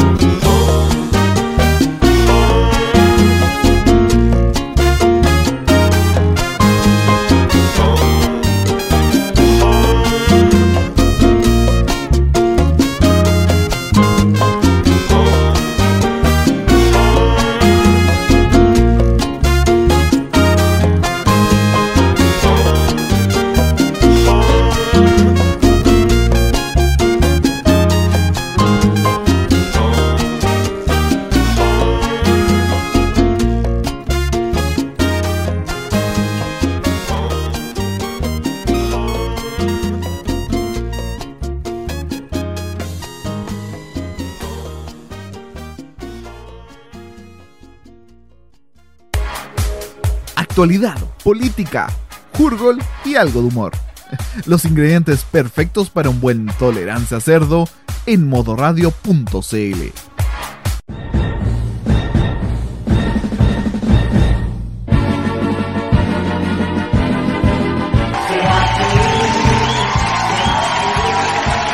Bienvenidos a una nueva edición de La Chispeza del Deporte en Tolerancia Cerda, auspiciada por Cerveza Bremen, Betorto, tu casa, apuestas online. Y teníamos un nuevo auspiciador, ¿o no, Jaime? Así es, sí señor, porque tenemos el auspicio de revista Don Tetón, porque tenemos en exclusiva al loco Pepe que nos decía hace varios años que Kevin Harbottle es una minita de oro como Alexis Sánchez, pero con más instinto goleador. Sí, un tweet que sacó Lorea, arroba Lorea lo que dije. Por favor, entrevista al loco Pepe. Y además, en exclusiva, Chalper presagia el título de Universidad de Chile. Dice que Santiago Escobar y Diego López son unos grandes técnicos y que la U va a salir campeón con 38 puntos de diferencia. Todo en su revista Don Tetón. Y no lo olvide, usted se va a llevar una pelota con marca de combo en forma de candonga carreño. No lo olvide, Don Tetón, a partir de hoy, a 10.300 pesos la revista. Bueno, también tenemos, usted sabe, piso de Betorto, tu casa, apuestas online. Puedes apostar nuevamente cuánto vas a durar antes de, cuánto vas a durar sobrio el próximo 18 de septiembre. También le cuenta cuál va a ser la próxima funa de Pancho Malo en el Congreso, en el Congreso Nacional. En, en Eh, el bingo del, en el bingo del 18 ya salió los kilitos de más en estas fiestas patrias. También vamos a ver cuánto, eh, cuánto dura el primer- que el primer canal sí mostraba a la nutricionista dando consejos de mierda como comer empanadas de Ya, berenjena no, ya tarde, hoy día ya fue todo el día. o choripanes de apio. Patas de berenjena, weón. Empanadas con pasas, weón, que esa es una aberración de la naturaleza. Eh, no, en este caso, son los chilenos. Que Eh, no, espérate. Maño. Maño, vamos a tener que hacer una excepción. ¿Sabes por qué? ¿Por qué? Porque, la- porque, la- porque las pasas son muy buenas para el cerebro, son muy buenas para la memoria, para que Chile se acuerde que nunca más se mande cagar. ¡Ya! Vamos a tirarle pasa a la UDI. Bueno, ustedes ya saben, pueden ahí apostar No, en sus Fanimanis, sus bonos soberanos, su deuda externa a Argentina. También pueden su puntos, eh, su punto club líder, también los pueden apostar ahí en betorto.com, tu nuevo sitio de apuestas online, porque ustedes saben que de apuestas deportivas no vive del fútbol chileno. Oye, te tengo la. Oye, te tengo la apuesta. Eh, Oye, te tengo la apuesta exclusiva. ¿Cuál la apuesta única de esta semana? La apuesta de torta única de esta semana es bailando cueca con el presidente Boric. Si el presidente Boric baila cueca tipo profe Valero, se cuesta 149 pesos el dividendo. Mientras si baila cueca con Lago Weber, son 5 pesos de dividendo. No, yo creo que el Lago Weber va a bailar cueca con el mono. Hoy. ¿Ah? Y no se olvide, también tenemos la apuesta única. ¿Qué diputado republicano va a tirar vallas sin sentido? Apuesta única de 5 pesos. Aceptamos hasta incluso billetes de escudo del presidente Allende. Gracias al auspicio de Torto. Pero vamos a hablar del deporte. Esta semana pasaron hartas cosas. Volvió el campeonato nacional. Y volvió, bueno, con damnificados también. De nuevo la U cambiando de técnico. Ustedes saben, la dirigencia, el cuerpo técnico de Universidad de Chile tiene más rotación que un call center.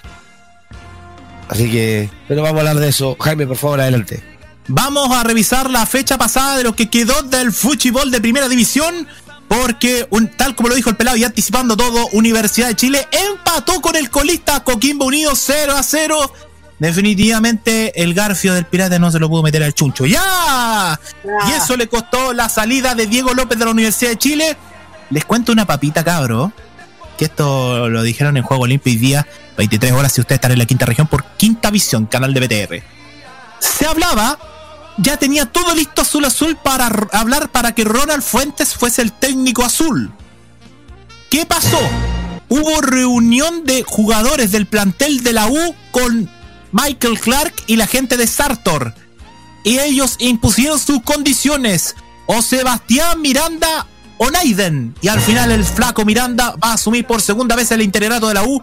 La última vez que estuvo en el interinato del conjunto azul fue más positivo que Santiago Escobar y Diego López. Dejó a la U cinco puntos alejados del descenso. Ojalá le vaya bien a Sebastián Miranda, que me tengo, tengo el gusto de conocer hace muchos años, siendo eh, entonces ayudante técnico de Wonders.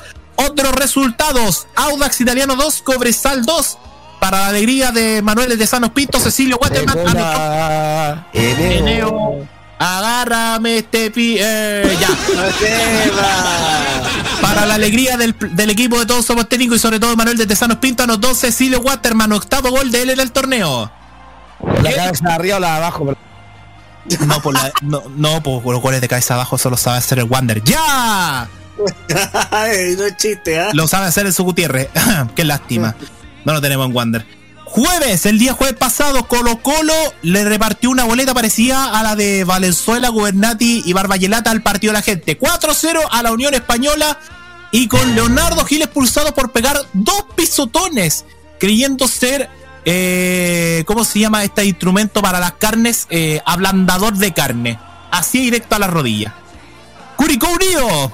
Curicó Unido, para la desgracia de Roque Espinosa y Roberto Camaño, le ganó 2-0 a Unión La Calera y se mantiene dentro de los top 3 del torneo. O'Higgins, que sueña con la liguilla, le ganó 1-0 a Antofagasta. Tobías Figueroa se perdió un penal para el conjunto Puma. Guachipato y Everton 1-1. Y Mario Salas terminó a las puteadas con los hinchas de Guachipato. Mientras tanto, el sábado, Católica goleó a Deportes La Serena, que parece que también está pasado la diola y la papaya se está pudriendo 4-0.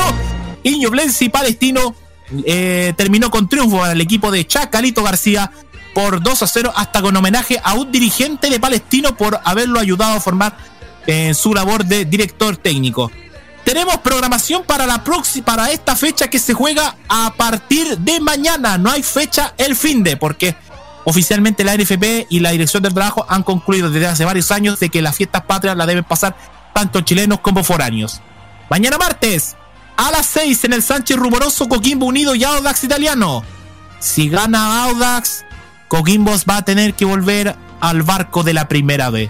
Un barco que tiene más hoyos que Nelson Mauri. ¡Ya! A las 20.30 horas, en el Teniente O'Higgins versus Unión La Calera.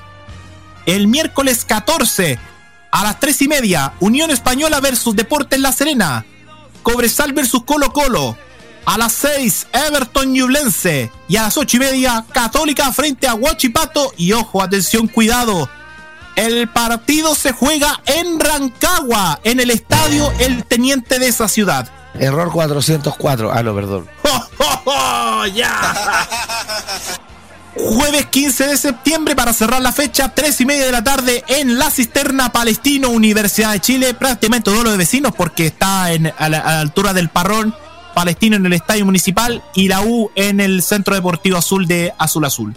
Y a las 6 para cerrar la jornada, Antofagasta y Curicó Unido. Mientras tanto, en la actual fecha de la primera vez, solo tres resultados. Unión San Felipe cayó derrotado en su casa. Se acabó el invicto de San Felipe como dueño de casa. Perdió 3 a 2 con Santiago Wanderers, equipo que estaba hace varias fechas peleando por no descender a segunda profesional. Y hoy está a dos puntos de llegar a la liguilla para subir a primera división. Y hoy lunes se está jugando la continuidad. Y parece que pica fuerte. Y con las micros de Don Choco. A ver. Lunes 12. Hasta ahora se han jugado dos partidos. Ganó Deportes Iquique en el, en el fiscal de Talcas. 2 a 0 y le ganó Iquique a Rangers. Y mientras tanto, Universidad de Concepción derrotó a Barnechea 2 a 1, que parece que también Barnechea huele a Gladiolo de segunda profesional. Se, se están jugando hasta el momento en el Luis Valenzuela Hermosilla, Copiapó 1, Santa Cruz 0, gol de Luca Contigo a los 5 minutos. Y en el Bicentenario Chinquihue 0 0 para Puerto Montt y Fernández Vial, que también está con riesgo de descender. Mañana martes a las 3 y media en La Pintana, Melipilla y Temuco. Y el jueves a las 12 y media, duelo simultáneo para los dos equipos de arriba. En La Pintana, Recoleta versus Cobreloa. No, no está el chiste de López, así que olvídenlo. Y a la, y a la misma hora en San Bernardo, Magallanes se enfrenta a Santiago Morning. No olvidemos que la diferencia entre Magallanes y Cobreloa es de 4 puntos. Antes llegaban a estar hasta 13 puntos de diferencia arriba de Magallanes, pero se ha tropezado en las últimas fechas y ha aprovechado Cobreloa que ya ha cortado la brecha y ya están a 4 puntos. La Muchachos, se quedó sin viento. eh, ojo, no raspes tanto con la cara pelado el micrófono. Cuidado. Ojo, atención, cuidado. Eh, tenemos, atención, señoras y señores, nómina de la selección chilena. Último momento. Tenemos nómina de la selección chilena solamente con los jugadores que militan en el extranjero. Atención a estos nombres. Esto para los partidos amistosos contra Qatar y contra Egipto, si no me equivoco, el otro, ¿no? No, contra, contra el lugar preferido de los hombres, eh, contra el lugar no preferido de los hombres en el pantalón, Marruecos. Ya. Eh, atención a la nómina. cerrado ese. Ah, no, perdón. Sí, bastante cerrado. Atención a la nómina, está entregada por orden alfabético. Gabriel Arias del Racing Club de Avellaneda. Pero ojo, Gabriel Arias está siendo arquero en la reserva de Racing, como en el segundo equipo. Charles Aranguis del Bayer Leverkusen. El rey de, de- el rey inglés chileno Ben Brereton Díaz del Blackburn Rovers. Oye, ¿qué onda este nombre? Juan Delgado. ¿Qué?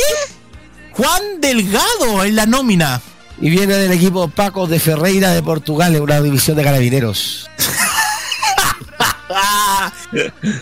Este nombre no, no sorprende que no tanto. sabíamos nada de él. Hace muchos años, ¿se acuerdan Juan Delgado, ex jugador de Colo Colo? Que en su momento fue, fue del equipo famoso de la 30 con Vecchio, con Pared, con Philip Flowers, con Lucho Mena. Que eso esto daba para mucho. Ya. ¿Quién más sigue? Paulo Díaz, defensor de River, que ayer perdió el clásico 1-0 con Boca. Ah, por favor, ¿cómo siguen llamando a él? Ángelo, perdón, Ángelo Enríquez. Ángelo Enríquez. De la liga incomprobable, Polonia. Incomprobable, decía Lina Moine. Del Mietz Leinica de Polonia. Se puede decir que es la liga de Lewandowski, ya. Oh, por favor, este nombre. Valver Huerta del Toluca de México. Mágico. Guillermo Maripán del Mónaco, Francia, que ayer tuvo un gesto con dos hinchas cruzados, le regaló su camiseta. Sí, ayer después de un la partido- camiseta cruzada ahí en el estadio. Sí, y, afianzó la alianza con Cruzado la gente del Mónaco. Podría, podría entrar al Mónaco un día para un amistoso, ¿ah? Yo creo Y que. San Carlos, bueno, que San Carlos está. Sí, pero por último el Nacional, yo creo. Así lleva más gente. También hay mucho más público de que interesa ver fútbol. Gary Bedel del Boloña de Italia. Este nombre que le causó gracia al panel del TST. Nayel Messatou del Cortruf de Bélgica. Eh, para Lucho Marines, Nayel Messatou. La. Ya. Ah, Tú. Sí. Tú, por eso. Tula. La bebida y todos los chilenos. ¿Qué importa el nombre? Ya. Oye, qué wea más penca. Eugenio Mena del Racing Club de Avellaneda de Argentina. Ojo que esta podría ser la última eh, temporada de Eugenio Mena en Racing. Se habla de que puede fichar la próxima temporada o por Católica o por la U. Ojo, todo depende de la U si no baja. Víctor Felipe Méndez, ex volante de Unión Española que hoy juega en el Chesca de Moscú. Antes decía CSK de Moscú y ahora es el Chesca de Moscú. Gracias, Manuel. Gracias, tremendo aporte ahí a la lingüística. Jan Meneses del Toluca de México. Basta ese de weón viene en la weón. maleta. Basta. Ese weón viene en la maleta, weón, terrible chico ya. Y, y- y- y- y viene con Miguel y viene con el Miguelito afuera. ¡Ya! Quienes hayan visto el video saben a lo que me refiero Jan Meneses. Eh, el ex hombre de San Luis de Quillota. Marcelino Núñez, la gran figura del Norwich City. Gran figura Marcelino Núñez en el equipo inglés, ¿eh? Se ha adaptado muy bien. España. Sí. Gran campaña del Norwich City que está también peleando por subir a la máxima categoría de Premier con el Blackburn de Brent Brereton. Eric Pulgar del Flamengo Brasil, pero si Eric, Eric Pulgar ha tenido menos cancha, a ver, ¿cómo podemos decir? Tú tiene menos cancha que zapato guante de fútbol. A ese nivel. En el Flamengo. Ha sido más el King. Que viene más allá. Alexis Sánchez del Olympique de Marsella, la gran figura hasta el momento de la liga. Sánchez en el, en el Olympique. Es que la liga francesa es una liga suave, eh, de seda. Ahí juegan los mejores como Neymar, como Messi. ¿O no, Roque? Con todos los millones que tiene Paris Saint Germain, weón. Sí, po, pero, pero está en el, para mí en el mejor equipo de Francia junto con el Saint-Étienne, el Marsella. Un equipo de esos clásicos que te enamoraba la antigua del fútbol francés, el Marsella. ¿Quién más está? Francisco Sierralta del Watford de Inglaterra. Diego Valdés de la América de México que ha sido puntuado por la prensa mexicana como uno de los mejores jugadores de la siempre de las últimas fechas por su condición de volátil. En el América, en el equipo de Televisa. Ya, Que chinga su madre la América. que chinga su madre la América. Diego No Valdés. tomar en serio fútbol mexicano, definitivamente. No Ya. puedo tomarlo en serio. No, Ah. es muy difícil. Diego Valencia de la Salernitana de Italia, que ayer jugó con la Juve y empataron 2 a 2. Y Arturo Vidal del Flamengo de Brasil. Eh, la pregunta, doble F hizo la lista. ya. La dejo ahí. Uh, hay un nombre ausente que es el que ha sido el comentario obligado, por lo menos en redes sociales. ¿eh? ¿Cuál? Claudio Bravo. ¿Verdad? Oye, pero espérate. ¿No será el tiempo de Brian? Jugar Brian Cortés. ¿Brian o Campitos? Campitos, compadre. Como dice Johnny Herrera. Bueno, que ha sido poco rescatable en la U, sí, campo. Puede ser dos opciones. Yo digo, luego así como van, los, yo creo que los tres arqueros ahí están. Brian Cortés, Cristóbal Campos Veli y Gabriel Arias. Con esos bastizores. Y claro, no está Claudio Bravo. Y es que no está Claudio Bravo tampoco porque no ha jugado, porque recordemos que tuvo sus conflictos con el Real Betis de España por... El tema de la inscripción del fair play financiero, no sabía si lo iban a escribir o no. Claro, y hasta que lo inscribieron porque liberaron un jugador y al final Claudio Bravo va ya es de la nómina para la temporada 22-23 del, del Betis de España. Betis, sí. Así que eso respecto al fútbol, hay buenas noticias con el Mundial de Rugby Zen, ya que hace algunas semanas estuvimos hablando de, eh, de rugby en el Tolerancia Cerdo. Se está jugando la serie mundial masculina de Rugby 7, que, y Chile logró su, su primer triunfo en la categoría, terminando decimocuarto. Los Cóndores le ganaron 24-21 a Escocia, su primer triunfo en, el en este torneo de esa instancia. Y solamente tuvieron derrotas ante Inglaterra y Canadá. Hablemos de tenis también, Jaime. Sí, porque hubo novedades en el tenis pelado. Sí, ayer fue la final del US Open, uno de los últimos grandes, creo que el último Grand Slam que ha quedando del año. Y el ganador fue nada menos que el español Carlos Alcaraz, que es la nueva, una de las nuevas promesas del tenis. Por fin se esa, esa dualidad o ese triunvirato Novak Djokovic, eh, Rafael Nadal, Roger Federer. Eso entre gente nueva, y uno de los grandes fenómenos del tenis de este año, así que impresionante ahí lo que, lo que viene con el US Open. Y el caso del terreno local, Cristian Garín se bajó de la Copa Davis. Pensaba que le toca contra Perú la próxima semana. Así que Nicolás Mazú tuvo que llamar al jugador de emergencia. Nuevamente Garín, no es la primera vez que Garín eh, no llega a un compromiso eh, de selección nacional por tenis, así que no deja de ser llamativo el asunto. O, o- o le está dando flor de paja o ese muchacho tiene muchos problemas en su metabolismo físico. Una de las dos. Bueno, Garín cambió, tuvo que cambiar de entrenador hace poco de nuevo. ¡Ah! Caprichoso el cabrito parece, ¿eh? Oye, está más caprichoso que todo el plantel de la U con el técnico. Oye, pero le ha costado afirmarse a Garín. Definitivamente Garín cuando anda afiladito juega la raja, pero este buen es co- como fue en el abierto, en, como fue en, la- en, en Wimbledon, acuérdense que estuvo perdió contra el, el, el intragable Eric Kyrgios, pero no dio la batalla, pues weón. Nick Lirio, el ruso, ¿cierto? No, pues él es australiano, pero el weón Ah, que, es más pesado que, que es más pesado que el es más pesado que collar de melones, pues weón. Ah, es más, es más pesado que el chasquicán de piedra a ese nivel. Claro, claro. A ver, con, vea, repasemos cómo, había, cómo habría quedado entonces eh, la nómina de Copa Davis. Porque si se bajó Garín, eh, con esto. Azul llamó y alguien más que me acuerdo que me A ver.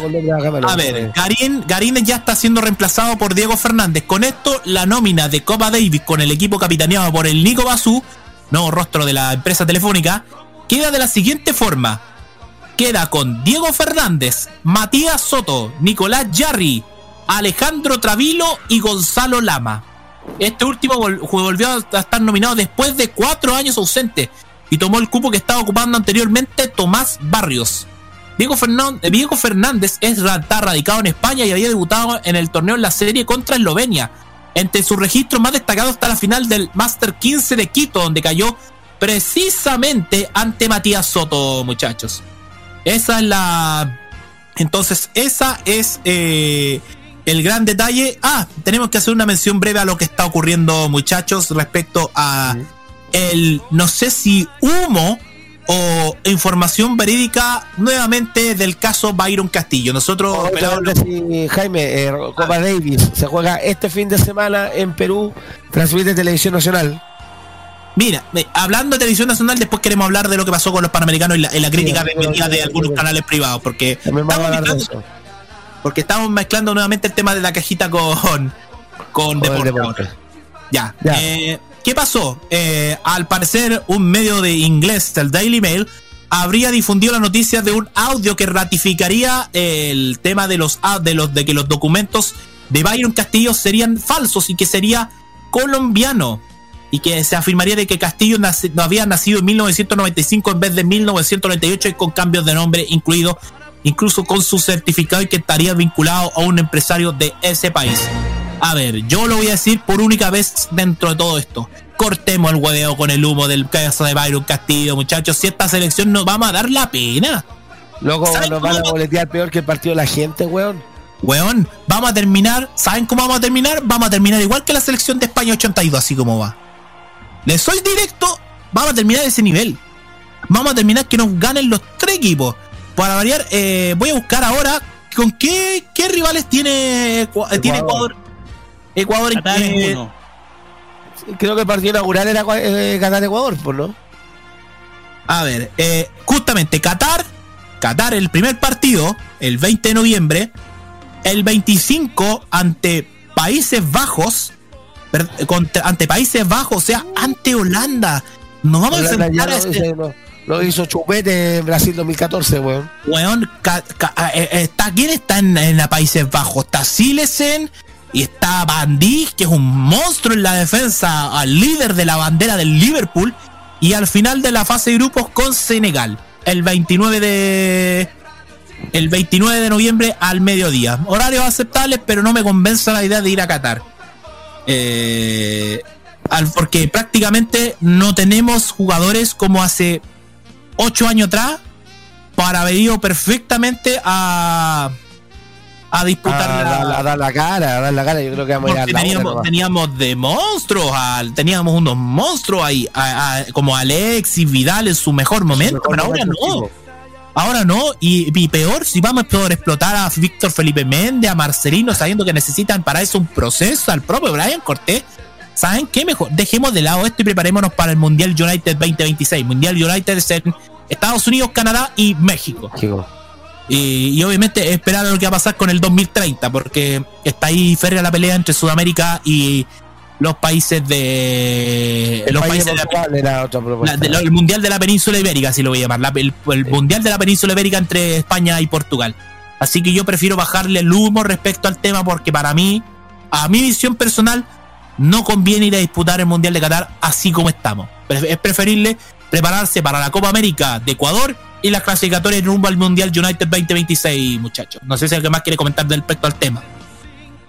No sé, Jaime, Roque, eh, Juan Esteban, Mati, Baños. Me preocupa un poquito lo que la bajada de Garín de la Copa Davis. Me preocupa. Me preocupa. ¿Tú dices? Sí, o sea, a ver, es preocupante. O sea, tiene- ¿qué, qué, qué, qué es lo que habrá influido para no ir? Y Pero- yo- Dale no. yo siento, yo siento débil un poco al equipo chileno sin Garín. Ah, es que va a ser muy difícil, sobre todo que Perú a veces da la sorpresa, si bien no conocemos a los jugadores peruanos, que eso es lo más raro porque la, de potencia del tenis en Sudamérica siempre han sido o Chile o Argentina. En su momento hasta Ecuador tuvo un gran tenista en su momento que era el Nico Lapenti, ¿se acuerdan de Nicolás Lapenti? Que era un gran tenista, además de ser hijo de político. Bueno, hoy día está Nicolás Lapenti está abocado a la política en, en Ecuador. Pero hoy día, hoy día es una incógnita si él siento yo la Copa Davis. Sí, y, y tengo entendido que este partido es para, para ascender por parte de la zona americana de, de la Davis. Juega cualquier cosa. bro. Claro. Eh, muchachos, vamos a leer los comentarios. Por favor. Eh, Nico RG respecto a Madame Lolo es la hija de Juan La Rivera. Mira esto, ni yo, lo sabía. Eh, Mauro Teiter respecto al tema de la mascarilla y el pase de movilidad. Yo de cierto modo estoy de acuerdo que se derogue el pase y las mascarillas aunque sea una espada de doble filo. Personalmente seguiré usando mascarilla aun, cu- aun cuando estemos, tengamos full libertades. Nico Metazo RG respecto al tema Coldplay y me acordé de Mirko Macari. Saludos a, a Felipe Burgo que tampoco está en el programa y le que está descansando de mí. Biblioteca MTP, azúcar. Y dice acá, eh, Dice acá Nico Metrazo RG, con el auspicio de Cera y Silicona Team. Cuatro haces el bus oficial de Cobreloa y Colonia Fermín de Mene. Dale, Fermín, weón. López, pues, güey, que se dé cuenta Nicolás Eduardo López que dejó una marca imborrable en este programa con la colonia Fermín.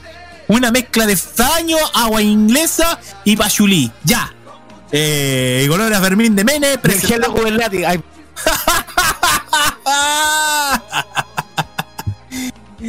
Presentamos la chispeza del deporte XXL. Mira lo que dice este weón de Mauro Tupu. Don, revista Don Tetón es un suplemento de la revista Tele Tetón. No, revista propia, imbécil.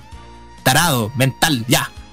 Nico Medrazo RG, hablando de Fórmula 1, luego del triplete de carreras de Bélgica, Países Bajos e Italia, Max Verstappen cosechó tres triunfos alargando su ventaja en el Mundial de Pilotos.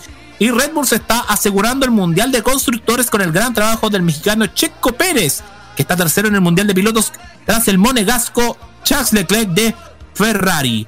Eh, mientras el cabalino rampante ha tenido unas carreras discretas, eh, hablamos del el cabalino rampante, estamos hablando de Ferrari. Ha tenido unas carreras discretas por las malas estrategias, tanto, tanto con el monegasco y el español e hijo de campeón de Rally Dakar, Carlos Sainz. Eh, Mercedes repuntando con el inglés Mr. Consi- Consistencia George Russell y Hamilton en polémicas luego de tomarse y quedar fuera de Bélgica tras un cariño con su ex compañero de McLaren, Fernando Alonso.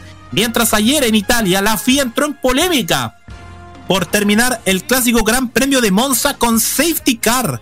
Luego del. Ay, se me escapó. Luego del retiro, del retiro, se me, fue para arriba el chat, se me desordenó un poco, ahí está. Luego del retiro del McLaren de Daniel Ricciardo y errores de dirección en la carrera en F2 y F3. Próxima fecha, fines de septiembre en Singapur, donde Max Verstappen puede coronarse campeón siempre y cuando Leclerc y Checo Pérez no lleguen al podio. Eh, sorpresa fue el ingreso de Nick DeBris, campeón de la Fórmula E 2020 como sustituto de Alex Albon en Williams, que no participó el fin de semana por enfermedad, logrando dos puntos de oro. Para la escudería inglesa que está en el fondo de la tabla con 6 puntos, logrando más puntos que el titular del canadiense Latifi, que probablemente sea despedido a finales de año por Williams. El mercado de pilotos 2023 toma forma, siendo sorpresa la posible salida del hijo de la leyenda Michael Schumacher Mick, quien podría ser despedido de Haas teniendo una sola opción. Eh, Argentina está volviendo a las grandes ligas del automovilismo desde 1998 y solo falta definir los asientos de Alpine, Alfa Tauri Haas para cerrar el mercado de pilotos 2023. Próxima fecha, Singapur, Japón, Estados Unidos, México, Brasil y la final en Abu Dhabi. Y eh, acá es lo que decíamos todos. En el tenis, el español Carlos Alcaraz, con 19 años, es el nuevo número uno del mundo tras ganar el US. Casi 20 entre Djokovic, Nadal y Federer, como si, si no hubieran existido estos test. El bombardero de la reina, Fernando González, hubiese, hubiera sido número uno muchas veces y por más tiempo que el chino cochino Río. Sí, no me hablen del chino Río. Eh, por la Copa Davis, TVN transmitiendo la Copa Davis. El Colorado Yeta, uff, daremos la hora. Aunque si estuviera Soba la Prieta, llevaría los pañuelos. Esperemos que la tía Evelyn le cambie el nombre a la calle Holanda por Países Bajos respecto a lo que dimos. La RFP está vendiendo más humo que el tren Santiago al Paraíso con Byron Castillo y esa ida a Qatar. Eso es verdad. A ver, eh, ¿qué más tenemos? Eh, Videoteca MTP, Teletetón, ya. Betanzo, réteme, nueve puntos en el pollón. Explíqueme cuáles son los máximos para ganar el pollón de oro de eso del Hipódromo Chile. En las breves hípicas, con una semana de diferencia comentando las 2.000 guineas corridas el pasado sábado 3, con victoria del ejemplar Cron- Chromium, que venció al favorito del Oriente por una cabeza. Menos mal que no están maños para hablar de cuál cabeza. ¡Ya! Y a 12 pesos 60 centavos. Uf, el campeón que apostó Luca por ese caballo ganó 12.600 pesos. Es lo mismo que usted puede ganar en, Bet- en Betorto. Recuerde nuestra apuesta sobre la cueca del presidente Boric. Si cree que el presidente Boric va a bailar como el profe Valero, 149 pesos apostando mil escudos. O si cree que va a bailar como la Go Weber, 5 pesos. Ya. Eh, sus responsables, Nicolás Ramírez, jinete y Wilfredo Mancilla, preparador, ganaron una dotación de, de, de por vida de hojas de fitas Chic Super. Battle. XD.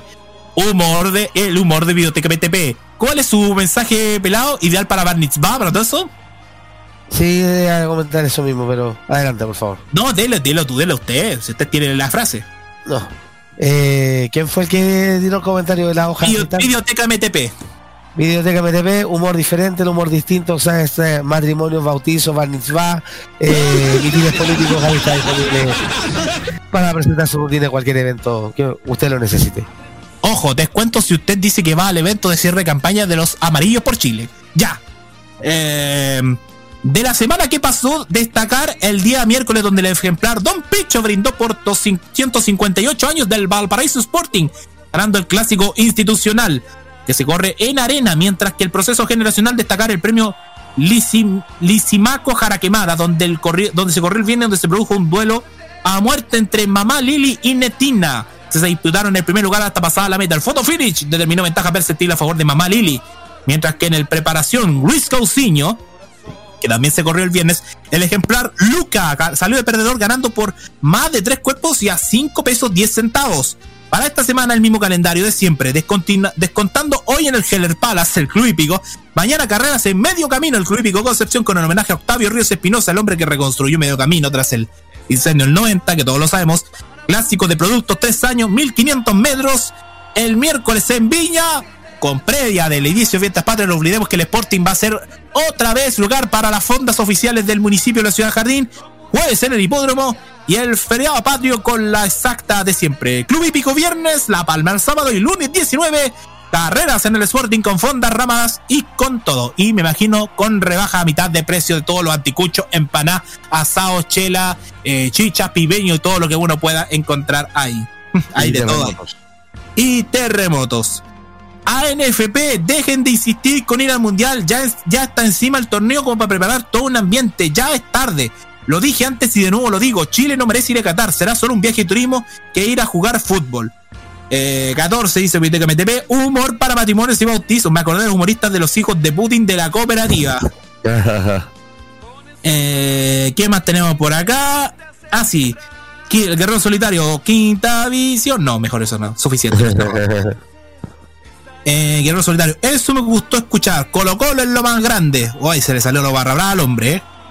Eh, ¿Qué más tenemos? Aguante el Arbo Champion, una monedita para ir a ver al Arbo. ¡Ah! ¿Qué pasa? ¿Te acordáis de ese video pelado? ¿Qué pasa? Brad Chispeza el deporte XXL es presentado por TV Guía Retro. No, no está autorizado. Revista Don Tetón, Multimedios Camaño, tampoco está autorizado. La Poringa XXL, sí está autorizado. Farmacia Los Quietos, tampoco. Ampolletas Philips y la carrera, la carrera- y las cortinas de Guerrero Solitario, tampoco está autorizado. Pedigree, Whiskas, tampoco. Bar El Tufo, sí. Cerveza Bremen y Multimedios MTV. Pero señor, no se olvide de nuestro auspicio, no lo olvide. Betorto.com. ¿Sabe por qué? Porque tenemos la apuesta. ¿Quién se va a mandar la valla más fome dentro de Chile? Vamos. Apuesta única por Chalper. Es 4 pesos 10 centavos. Y si lo hace algún diputado republicano, son 1510 pesos. Y si apuesta Luca, imagínense cuánto se va a llevar. No lo olviden, Betorto.com. Aceptamos hasta los bolívares del presidente Maduro. Vamos a hablar del tema de los panamericanos. Calma, ah, ya, le damos- después vamos a seguir retomar comentarios y vamos con el tema de los panamericanos porque esto le puede interesar a muchos pelados. Ah, Hubo dos cosas con respecto a los Juegos Panamericanos que se supieron la semana pasada. La primera es un reportaje del diario, del diario electrónico El Mostrador, donde se habla que habrían un nivel de atraso bastante impresionante respecto a las obras de construcción. Sobre todo hay obras que no se han iniciado aún y ya faltan menos de un año, como el caso del recinto acuático que se va a encargar también el retraso con las obras en los departamentos de la Villa Panamericana, que ustedes saben va a estar ubicada en el ex aeropuerto de Cerrillo, lo que era el portal bicentenario. Al leer el reportaje hay culpas, eh, hay, eh, se echa la culpa mutuamente entre lo que es la actual dirigencia del Ministerio del Deporte, donde está la ministra Ale- Alexandra Venado, y la actua- anterior, la administración de gobierno de Villera, lo que fue Cecilia Pérez.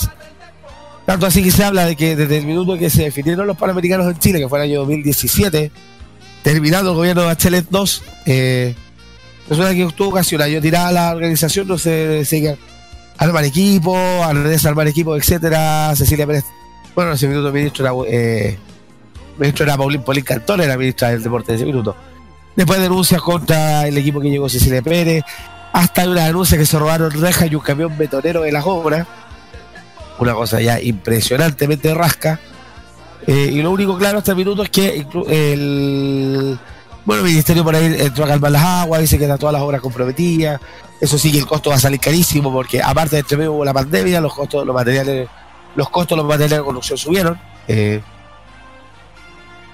pero incluso se llevó a el riesgo de que podríamos perder la sede, en el gran bochorno latinoamericano. Sí, eh, es un tema porque el reportaje del mostrador habla de textos terribles y habla de que están atados hasta para mí del tema presupuesto económico. Que justo adquieren un, un evento tal vez en el peor, en el peor, el, en el peor escenario económico que pueda tener el país, porque no olvidemos de lo que dijo el ministro Mari Marcel eh, hace una semana atrás, de que la recesión se podría extender hasta el próximo año. Por lo tanto, eh, el panorama está totalmente negro. Y acá es donde el gobierno va a tener que agilizarse respecto al tema. Ojo, tampoco queremos eh, estadios y centros deportivos a medio construir y tampoco que se vayan filtrando con agua como pasó con algunos estadios bicentenarios en nuestro país. Que por ejemplo, el estadio de Playa Ancha, cada vez que llueve, se termina filtrando el agua a la lluvia a las casetas del cuarto piso, incluso al VIP. O que, lo o que, terminen pagando sobrecostos a las constructoras para tratar de terminar la obra a tiempo. Claro, hay que evitar el, el- el riesgo que hay en este minuto.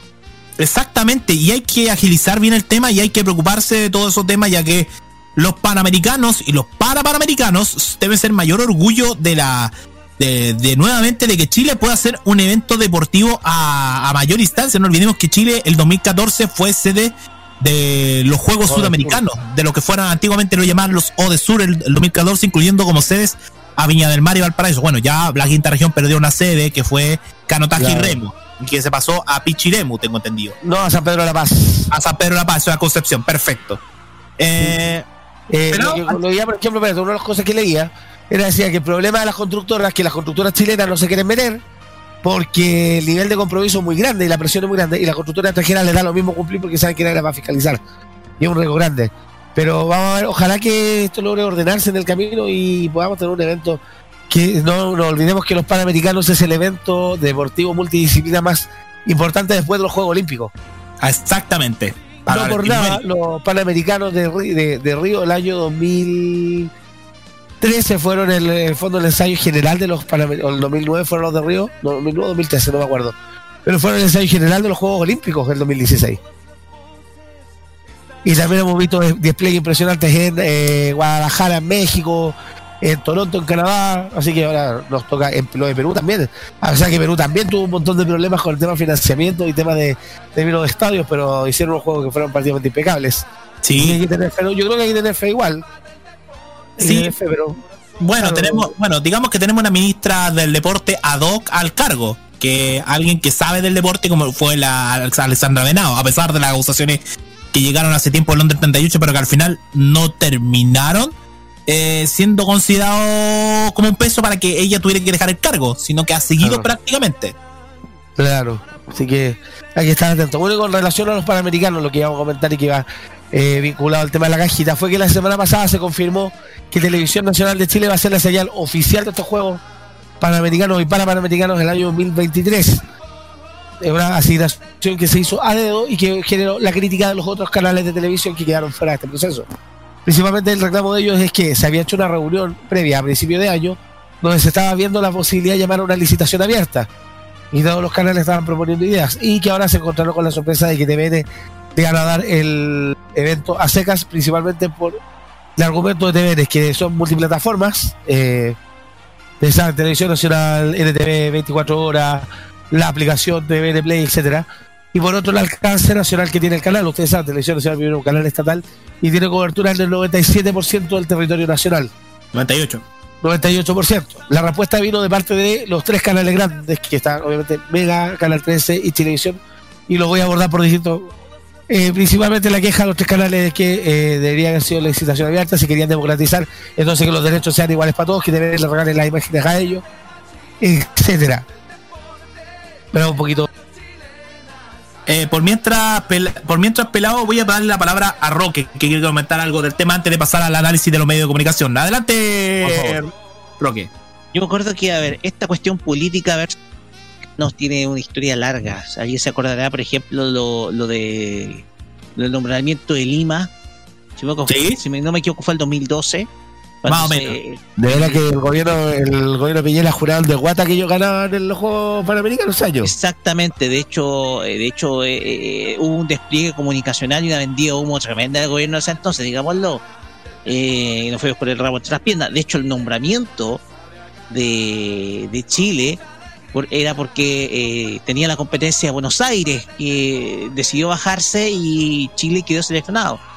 Eso fue el año 2017, fue la época Sí. de- presidente Bachelet. El tema Sí. acá es que yo me acuerdo que en la campaña presidencial de 2017, cuando se estaba dando a conocer, cuando precisamente el tema del deporte era una, una cuestión temática, el, el- el- el entonces candidato, candidato presidencial Sebastián Piñera dijo de que había cosas que estaban muy pero muy atrasadas y que no había que perder tiempo. De hecho, dentro de su equipo de campaña estaba la periodista Soledad Bacarreza. ¿Alguien se acordará de ello?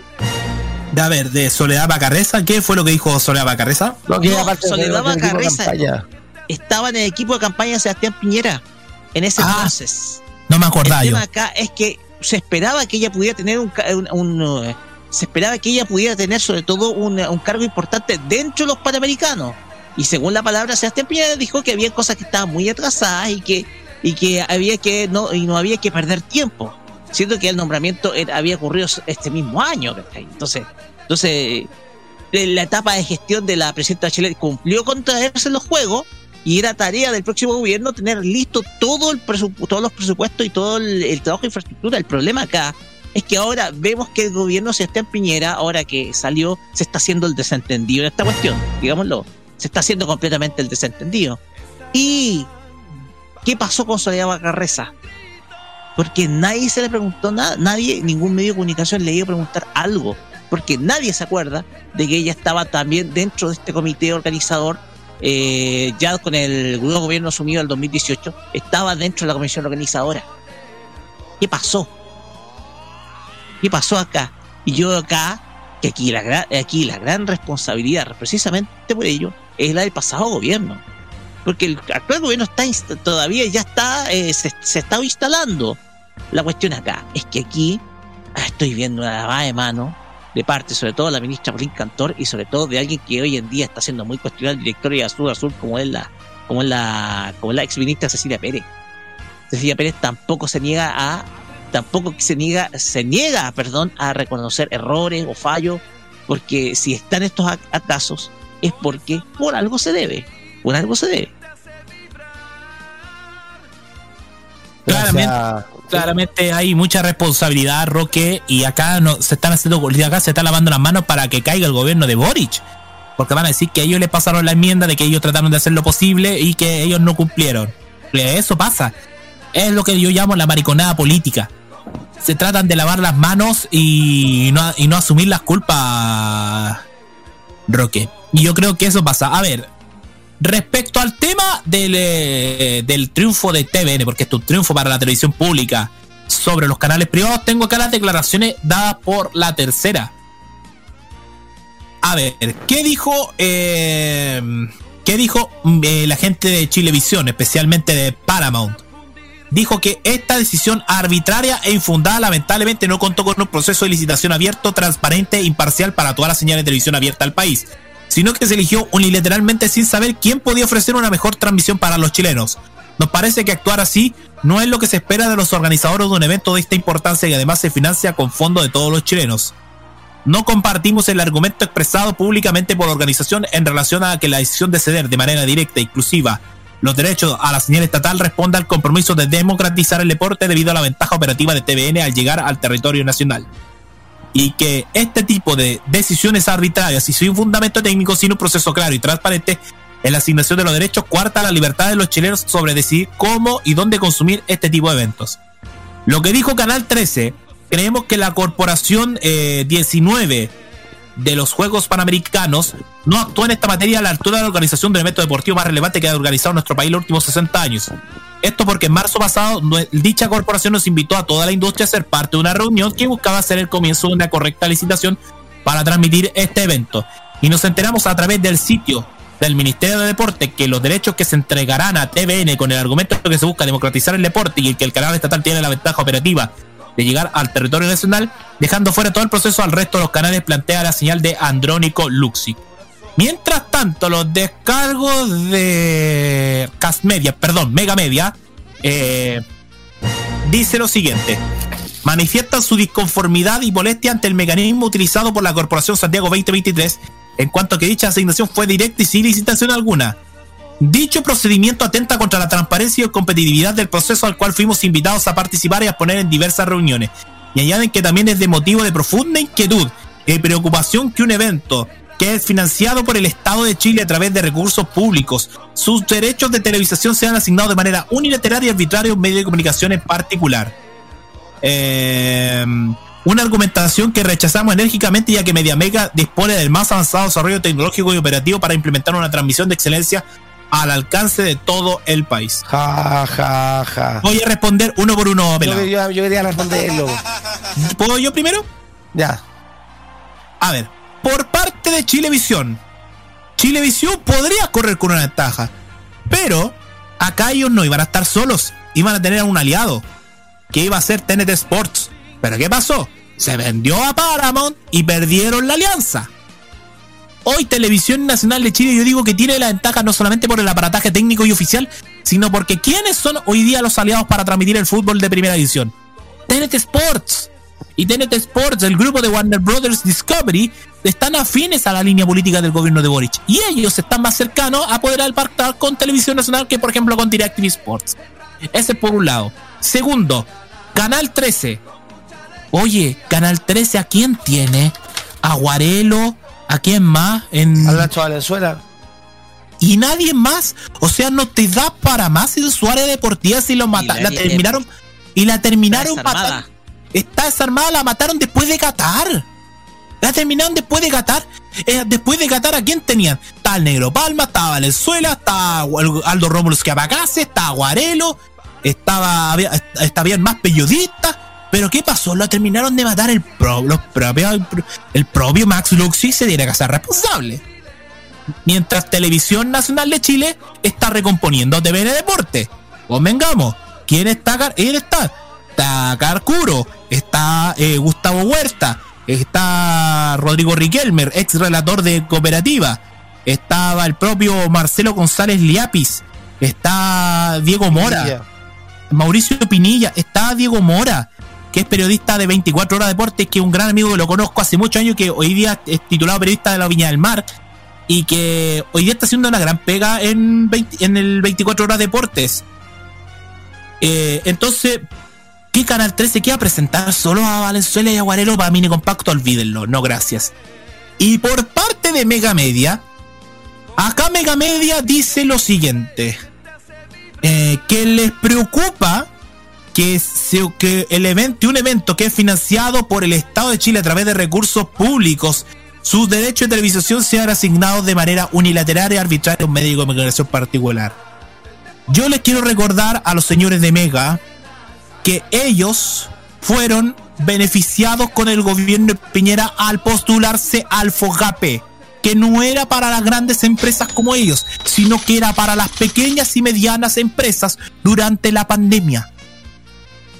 Y ellos, utilizando la fachada de, pyme del señor Heller, utilizaron el fondo del Estado. Así que no vengan a hablar de que están ocupando plata del Estado cuando ustedes fueron a solicitar un FOGAPE que no les correspondía además. Les correspondía a los emprendedores, a las pequeñas y medianas empresas. Así que que los señores de Mega cierren la boca. Mejor. Antes de hablar del dinero de la plata de todos los chilenos. Y yo, si me permiten decir, hoy día Televisión Nacional Chile, dentro de todos los medios, junto con Chilevisión, está mejor plantado para hacer deporte. Y creo además de que pueden conseguir un buen socio, así como están. Porque no sé por qué me tinca que TNT Sports se pueda aliar a Televisión Nacional para los Panamericanos, así como estuvieron con Chilevisión para los últimos Panamericanos de Lima el 2019, muchachos. Y yo lo digo en serio, para mí, objetivamente, quien estaba mejor parado y por las ganancias que tenía junto con Chilevisión era Televisión Nacional de Chile, muchachos. Ya para cerrar mi punto. Gracias, Jaime. Yo voy a referirme al tema también un poco respondiendo a cada canal. Mega, en este minuto ustedes no tienen espalda económica. Eh, nunca no tienen experiencia en eventos masivos. Eh, ¿Qué oferta tienen ustedes? Solamente creerse como ya lo venimos comentando hace tiempo, tirarse los peos más arriba del poto, creyéndose el grupo mediático más importante del continente cuando son incapaces de generar contenido más allá de tres o cuatro teleseries cagonas al año. Eh, me parece que un poco excesivo el reclamo y lo que dijo Jaime, no podemos hablar de mal uso de recursos públicos cuando ustedes fueron capaces de postular a un candidato Fogape sin merecerlo. En el caso de Canal 13, lo mismo, Canal 13, bueno, Canal 13 sí tiene experiencia en evento masivo, pero en este minuto no tiene área deportiva, también tiene un tema económico importante. Uno de los argumentos que yo Canal 13 era es que yo tenía cobertura donde TVN no lo tenía. Pero si nos vamos a empezar a, en esa, puta, no vamos a terminar nunca. Me parece que, eh, bueno, el reclamo Canal 13 también, pero también Canal 13 tampoco tiene las espaldas económicas para hacerlo en este minuto, para hacer una gran cobertura. Yo creo que lo que podrían haber hecho, claro, una alianza entre varios canales, lo que se ha hecho, por ejemplo, a los cubrir eventos eh, oficiales que se distribuyen la carga de trabajo para que para, para hacerlo más barato, porque es un evento que es caro de transmitir. Con la cantidad de cámaras, el recurso técnico que hay que tener, etcétera. Y Canal 13 también tiene experiencia, bueno, por algo también el Festival de Viña de humano de ellos. En el caso de Chilevisión me quiero detener en otro detalle. Chilevisión tuvo los derechos a los Panamericanos en 2019.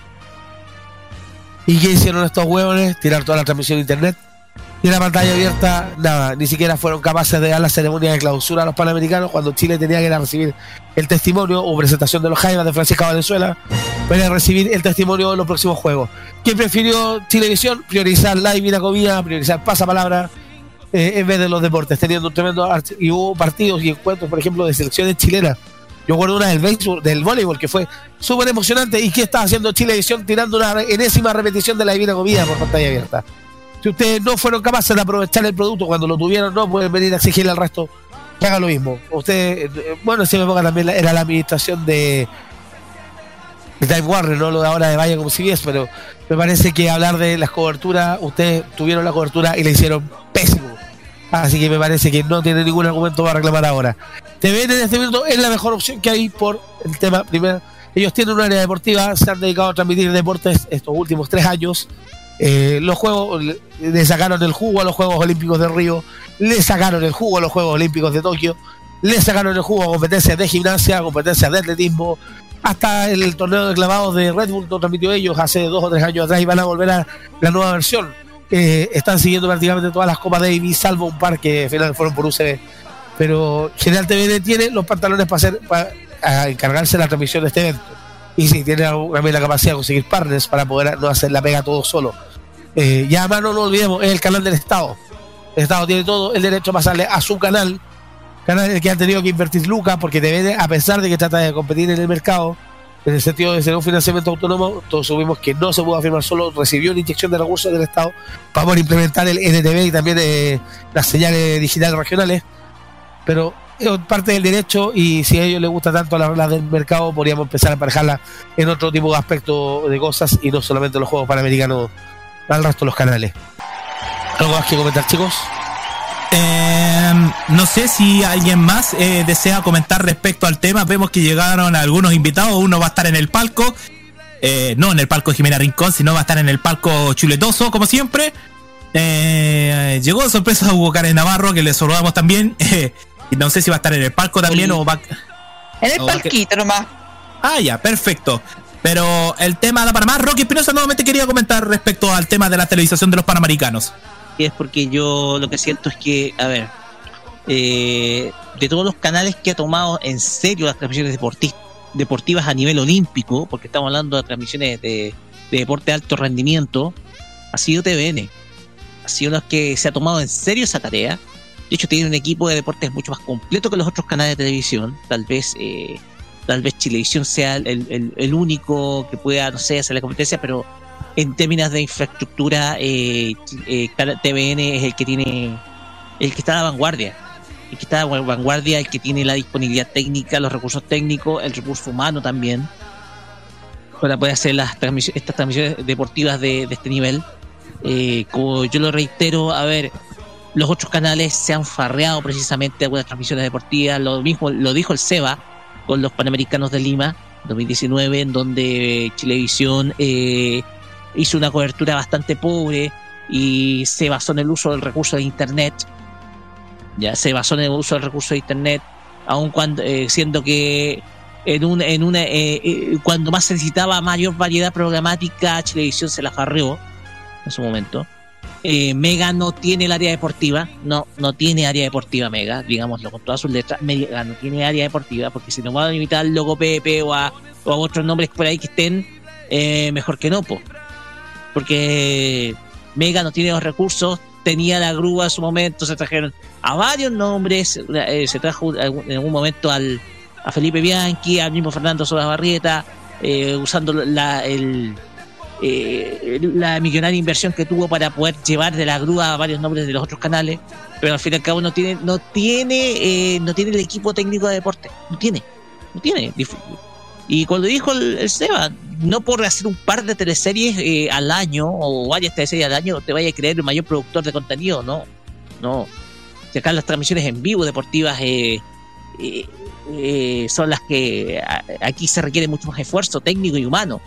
Uno recordará, por ejemplo, las transmisiones de Mega, sobre todo la Copa América 91, que, que, que fue quizás el gran evento, la gran prueba de fuego que, que, que tuvo Mega para decir, oye, nosotros podemos hacer transmisiones de, de alto nivel. O toda la campaña de Colo Colo, esa Libertadores, la famosa Libertadores Exactamente. 91. Sí, que el el último equipo- partido se lo robó TNT Canal 13, pero Claro, la campaña porque- fue de ellos. pero se lo, se, lo, se lo ganaron porque tuvieron más plata y porque tuvieron más cobertura nacional que, que, que Megavisión, que apenas recurría a Telenorte para llegar al norte de Chile. Y ese es mérito de Milton Milla. Pues vengamos, a pesar de las críticas que siempre tenemos a Milton Milla, pero si hay una habilidad que tiene Milton Milla, es que él forma equipos deportivos y él logra auspiciadores de buena, de buena, de buena cantidad, al igual que en su momento lo hacía Vale cuando estaba en la red. Exactamente, Sí. de hecho, eh, en ese entonces se trajeron, incluso me acuerdo que a Carlos Caseri comenta los partidos. Con Eh, Esime. Vega Onesime, sí, un buen equipo, era un buen equipo. El tema es que ese equipo ya no lo tiene Mega. Hoy en día no tiene, Mega no tiene ese equipo, no tiene un excelente equipo que nos permita asegurar, oye, vamos a hacer una transmisión de calidad de este evento.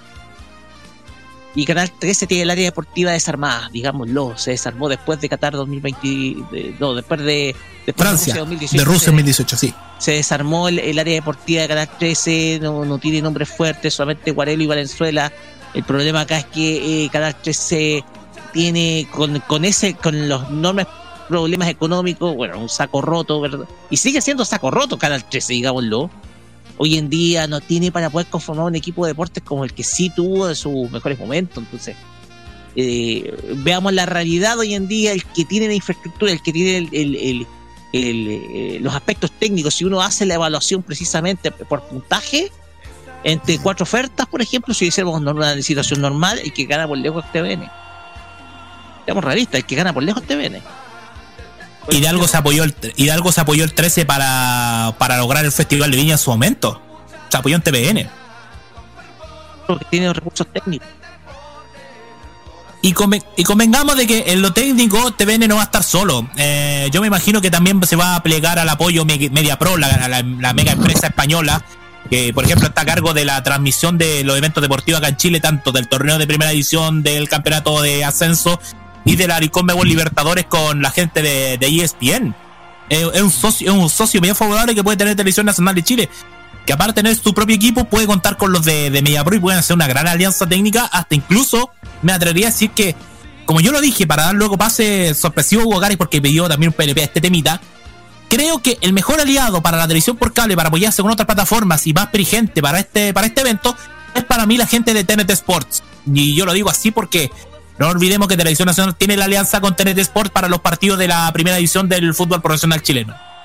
Pero antes de ir, eh, ¿quién, ¿quién va, a- va a ocuparse para la, la cobertura para Latinoamérica del, del de, de- de las transmisiones a nivel latinoamericano de los panamericanos? Porque si tú te das cuenta, el, el, el anterior, los anteriores Juegos Olímpicos fueron, los derechos tuvo marca y claro. O sea, marca claro. O sea, el- Eh. o sea, medio marca y claro.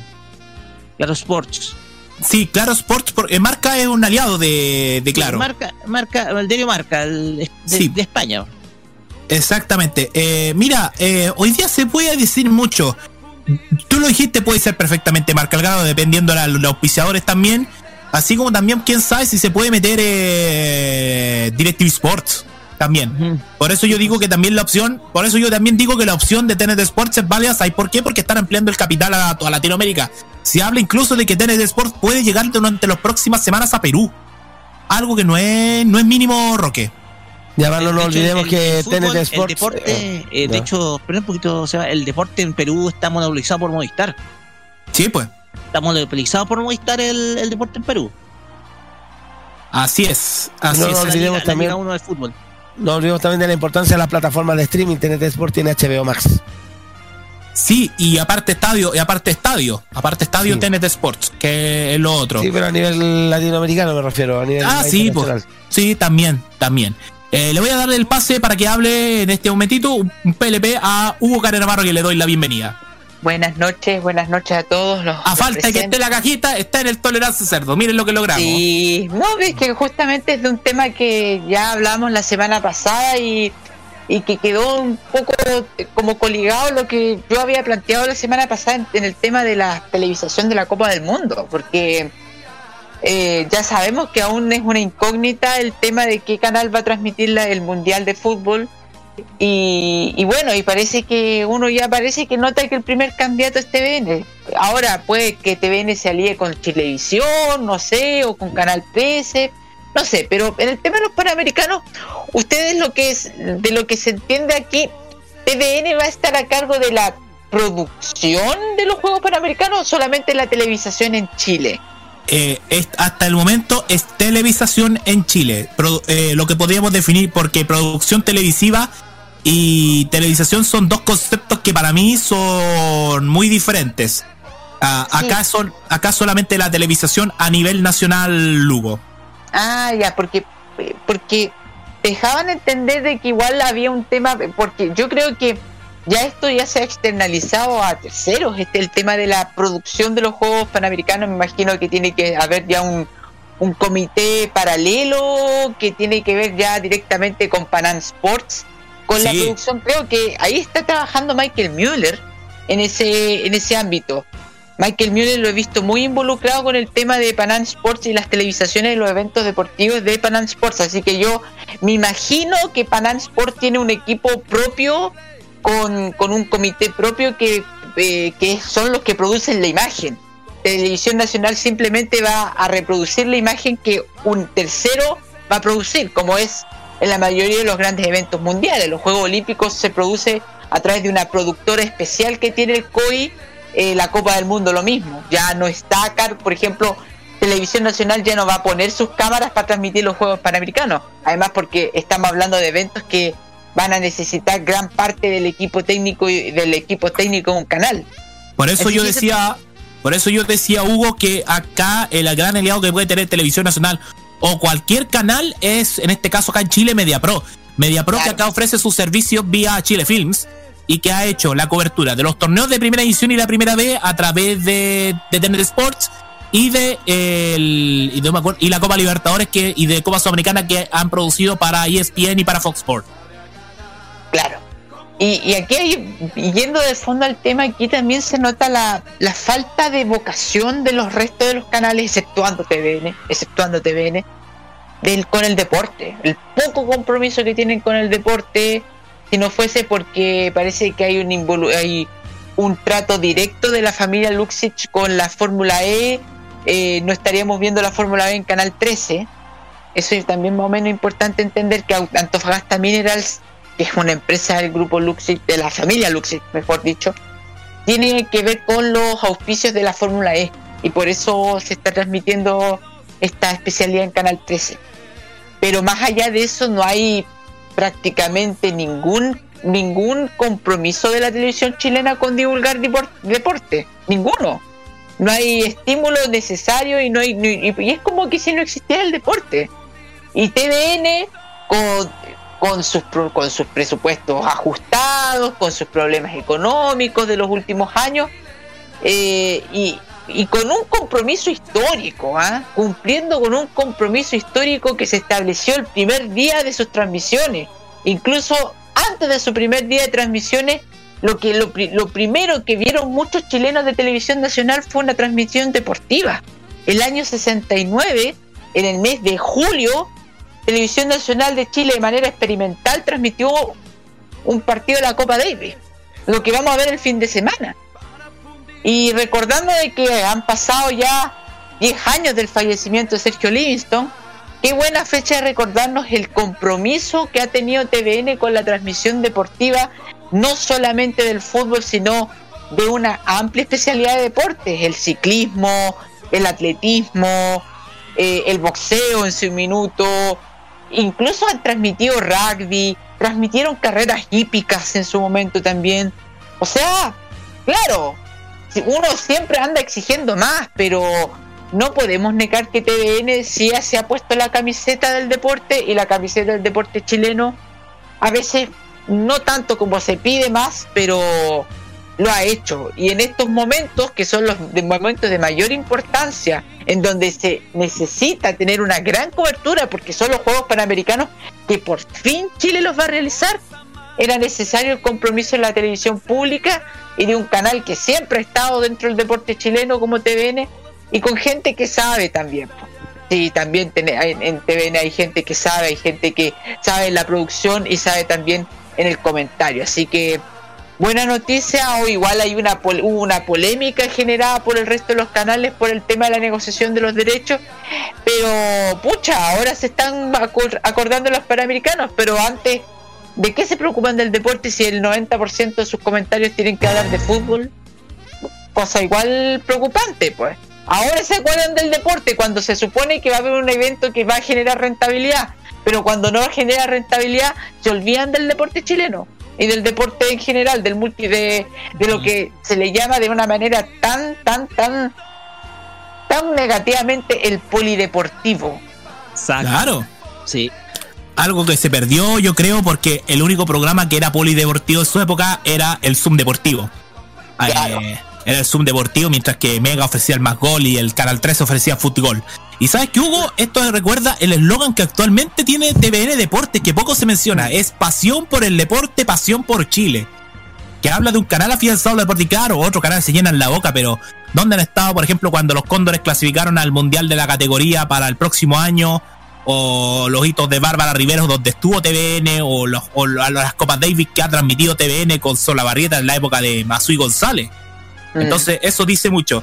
Chiquillos, como nos está quedando muy poco tiempo, nos están quedando unos pocos minutos, vamos a leer el resto del chat porque nos quedamos en los comentarios de Steve 18 que respondían en comentarios sobre autos. Mira, no olvidar que Monza se dividió en el campeonato de Fórmula 2 saliendo campeón Felipe Drugovich que pasará a ser el primer piloto de Aston Martin. Y en Fórmula 3 Franco Colapinto ganó la carrera sprint del sábado y se confirmó que el australiano Oscar Piastri, como piloto de McLaren, para eh, tras mediación del Comité Supervisor de Contrato de FIA, acompañando al británico Lando Morris. Alcaraz sobre tenis todavía no se puede creer el ranking en el que está. Por cierto, ya será el segundo tenista español en alcanzar el número uno del mundo, junto con el mejor, con Rafa Nadal. Y sobre Garín, Garín ya se confirmó que su ausencia es por problemas en una de sus muñecas. La recuperación indispensable es como Roberto Camaño, tiene problemas con las muñecas. ¡Ya! Eh, ¿Qué más tenemos acá? Eh, eh, te saludamos también a Eduardo Pinto Trejo, eh, que busca a los actuales dirigentes de la NFP con este conflicto de Bayro Castillo y la Federación Ecuatoriana en la reelección. Exactamente, lo de Pablo Milán. Biblioteca MTP 14, Gua- Mauro Teite nos pregunta cuál cabeza. Ya, Nico Metrazo RG, hablando de Bertotto, Verónica Bianchi, te amo, aparte linda y aparte chistosa. Oiga, señor, ¿usted quiere tener problemas con Daniel Arrieta o, y con Johnny Herrera todos juntos? No olvide que puede ser Oye, pelea parece que esta radio la escuchan puro funao. Es verdad. Biblioteca MTP, humor para matrimonios y bautizos. Me acordé de los hijos de los humoristas de los humoristas de los hijos de Putin en, la cooperativa. Nico Metrazo RG, hablan de Barney's Ba. Me acordé de Krusty el payaso. Es Barney's Ba. El guerrero solitario, nada, sobre el tiempo, ya, nada, para mañana, por favor, si había tiempo de más. Eh, Eduardo Pinto Trejo, en la nueva Villa Olímpica de Cerrillos hace rato hay algunas horas paradas y mi pregunta es, ¿el país puede perder la sede de los Juegos Panamericanos y qué ciudades o países lo pueden reemplazar? Y corrige, corrige la Villa Panamericana de Cerrillos que preocupa la paralización de horas. Nico Metrazo RG, creo que sería otra farra lo de los Juegos Panamericanos si nos quitaran las seis salen y si salen de oro. Podríamos ambicionar y si salen de oro, podríamos ambicionar con sede, ser sede de los Juegos Olímpicos del 2036 y fomentar. O sea, sería un sueño ser un ser juego olímpico, pero viendo la experiencia de Brasil y de Grecia, cómo quedaron con sus finanzas hechas mierda, no. No, no, no, es- no es rentable porque vas a tener que ser economía del primer mundo en eso, en eso. Y, y Brasil, después de que se fue Lula, dejó de ser economía del primer mundo. Bueno, ganaron, lo ganaron los Juegos Olímpicos en el gobierno de Lula da Silva. La postulación fue hecha en el do- 2009. Imagínate, de, pasar de Lula y de Dilma al nefasto de Temer y Bolsonaro, cinco pasos para atrás. Nico Metrazo RG, TVN tiene el respaldo y varios periodistas que, que porque tienen gente que sabe de deporte, en otros canales dan vuelta en fútbol nada más. Biblioteca MTP, confirmo, TVN ha ganado mucho con transmitir los últimos Juegos Olímpicos, mientras que los otros canales miraron para el lado. Salvo Chilevisión que transmitió Lima, pero nosotros dimos el detalle. Ah, y ahora los tres canales privados quejándose porque Canal 7 tiene la titularidad de la transmisión de los Panamericanos, Peanuts, las bolas, o el maní. Nico Metrazo RG, Soledad Pacarreza, la que, la que dijo que Mauricio Israel era mejor que un ballet y que Alfredo Leville le dio la PLR en radio concierto el 98. Uh, no nos metamos ahí. Steve 18, la televisión chilena, salvo TVN, ha dado lo que es la soberana gacha transmitiendo deportes. Salvo TVN les ha hecho, les ha hecho pésimo el franquiciado de transmisión incluso para fútbol. Nico Metrazo RG, solo puedo decir que mucha gente de derecha dice que Cecilia Pérez era una ordinaria y maleducada cuando fue vocera de gobierno, incluso admirando el desempeño de Camila Vallejo en vocería. Cáchate esta. ¿ah? No sé si este comentario es por calentura o porque de verdad es así. Videoteca MTP y los canales abiertos negando la existencia de un canal que es polideportivo como lo es CDO. Pero a ver, convengamos, CDO, ¿qué- ¿en qué se caracteriza CDO? Y lo digo porque lo he visto. Se caracteriza por pagarles tarde a sus trabajadores. Si no, pregúntenle a cuántos amigos le se han tardado en pagarle en Radio La Clave y en el propio CDO. Pregúntenle a Bruno Oye, el. CDO tiene menos alcance que Metro TV, pues, weón. Oye, y pregúntenle a Bruno Sampieri cuántos meses se le demoraron en pagar todas las boletas cuando relataba básquetbol y el fútbol de la segunda profesional. Pues, si no hubiese sido por las redes sociales y porque los propios periodistas estuvieron apañando ese grito, la gente CEO no le hubiese pagado ni uno a Bruno Sampieri, que le mando un saludo. Nico Metrazo RG, esto me suena a cuando nació el CDF y los grandes estaban en contra. Eduardo Pinto Trejo, acordemos que varios canales abiertos en su momento se negaban a transmitir partidos amistosos oficiales de la Roja Femenina porque el fútbol femenino, en la lógica de ellos, no era negocio. Ahora es el negocio y quien está ganando es Chilevisión. Steve 18 TVN, además de tener cobertura en todo el territorio nacional, es el único canal chileno que transmite en el extranjero y siendo canal público puede entregar señal a concesión a medios del continente. Nico Metrazo RG. El Megamedia teniendo pegado el logo Pepe hablando de deporte que con Cueva sale fútbol. El 13 tiene un guachiturro comentando deporte el fin de semana, que es lo más antitele que hay. ¿Quién será ese guachiturro, Nico Metrazo? Buena pregunta. Y qué error solitario, me no menciona Claudio Riquelme y de que es de los secos del bar de Rayo Sach y ex Rayo Cooperativa. Y miren que nos faltó lo que nos dice Nico Metrazo RG. Fernando Agustín Tapia, ex periodista de televisión que está en Televisión Nacional y que, coment- que comentó su momento la Fórmula 1.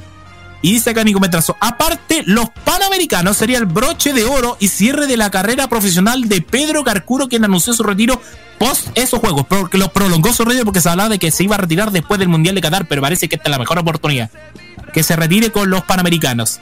Eh, Biblioteca MTP. Y aún así, Heller no tiene plata para mantener decente la pista, el pasto, el club hípico para mejorar el sector de la meta. Biblioteca MTP. BBN, TVN está en análogo en Coyay, que Canal 13 no, así que Luxic no mienta. Eh, Nico Petrazo RG, otro detalle, ¿quién chucha dará el mundial por de- el mundial en la TV abierta? Yo creo que con el caso Byron Castillo los canales se van a pegar una dispadita en este momento. Porque, porque si sale a favor para Chile, va a haber un canal de un dígito que puede ir saltando rápido, por experiencia, y porque ha sido el canal que ha transmitido todos los mundiales. El mismo canal que hoy día tienen los Panamericanos, se los dejo ahí. Eh, Biblioteca MTP. TVN le sacó, el, le sacó el jugo hasta el Red Bull Valparaíso Cerro Abajo, lo dejo hasta ahí. Y quedaron pendientes las puteadas de Camaño contra los canales privados por estas chivas, porque seamos claros, son puras chivas los que le han declarado los canales privados. Y Steve 18 dice acá, eh, otro gran logro de Mega, conseguir transmisión de la Liga 94 cuando Zamorano jugaba en el Real Madrid. Sí, bueno, el Real Madrid la mejor en una gran temporada. Y de ahí, para contar. Nico Mendrazo RG, TVN siempre ha hecho alianza con el 13, aunque eh, histórica podría haber acercamientos entre Cumcille de TNT Sports y el canal de Bellavista 0990. Eso es lo que iba. Tiene más, para mí tiene más rentabilidad la alianza TVN TNT Sports por lo que significa la señal para todo el país de TVN y, el, canal con más abonados de todo el país con mayores ganancias de todos, que es TNT Sports. Y dice Mauro Tupo, si Warner quiere, logra ganarse con el fútbol peruano, sería el estacazo final a Movistar que en otra parte se está, eh, está votando canales a loco como BTR. Nico Metrazo RG, Michael Müller, un histórico de TVN, sobre todo para el área deportiva, lo cual puede haber un gran aliado mutante. Se extraña ese año cuando Chilevisión daba la Fórmula 1, las Champions, Canal 3 el tenis, el boxeo en TVN y la Copa Davis, y el Mega con el rally móvil y el fútbol español. Que no se te olvide la TV de Viña, que era muy bueno en la época de Mega cuando estaba Israel y el loco Pepe. Ni paréntesis en Televisión Noticias, Roberto Coy llorando que los hoteles suben los precios por la muerte de la reina. Inserte meme de Mario Hugo llamando por teléfono público. y Mauro Teite, y la mega media de calcetín de mega media, por favor. Esos chistes anda a contárselo a la, a la convención de idiotas, por favor. Biblioteca MTP 7. Sí, pues.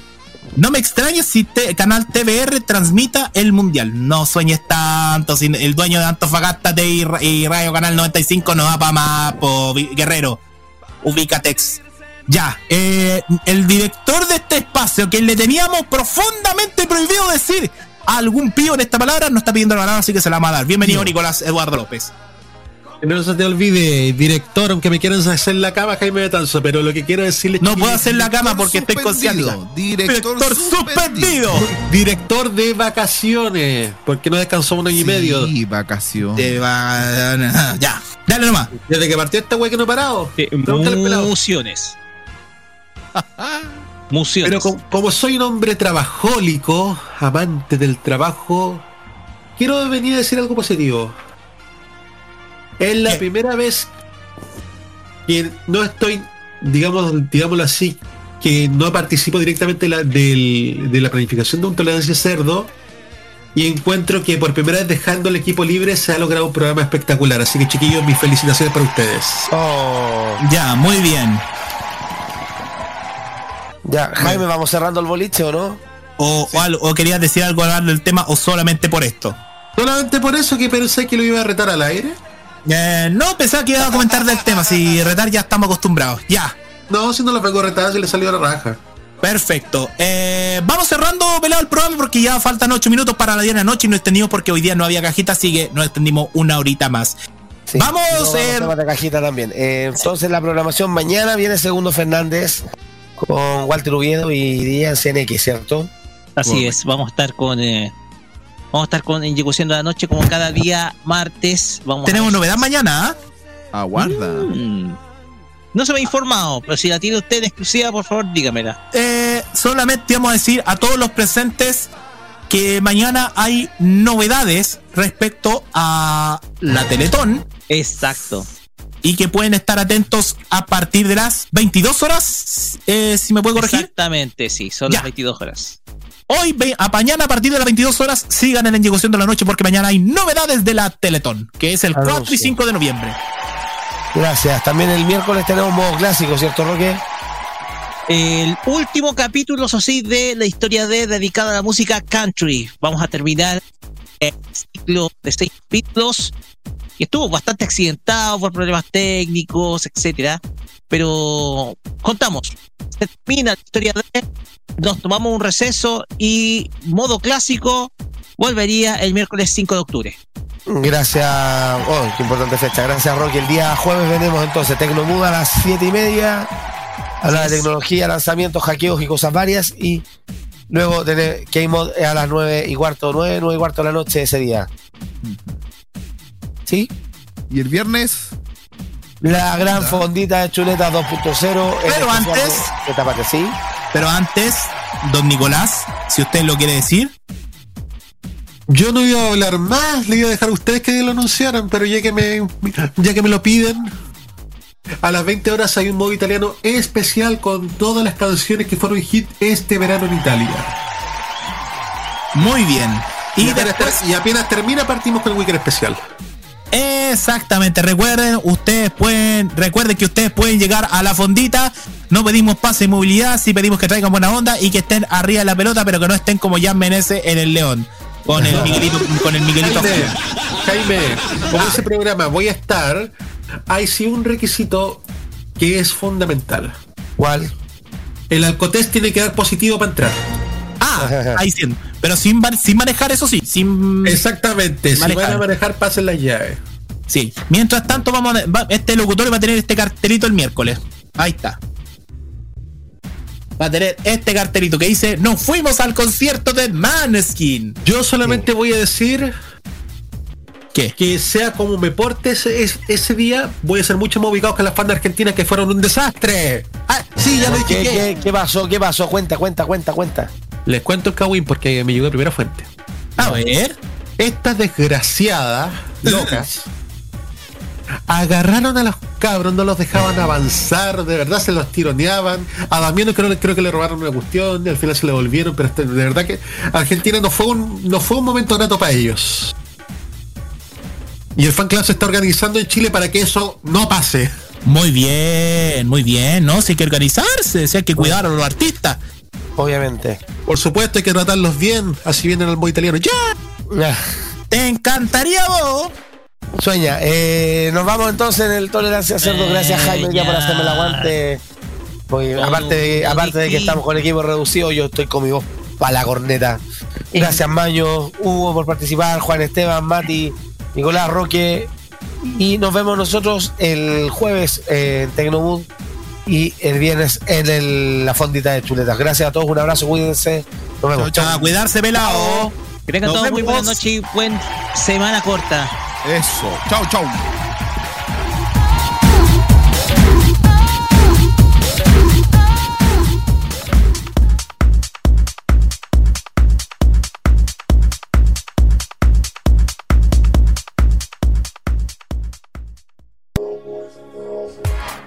Y se nos acabó el tiempo, pero este panel vuelve de forma recargada el sábado a las 21.15 en una nueva edición de The Weekend. Sigan en la grata compañía de modoradio.cl.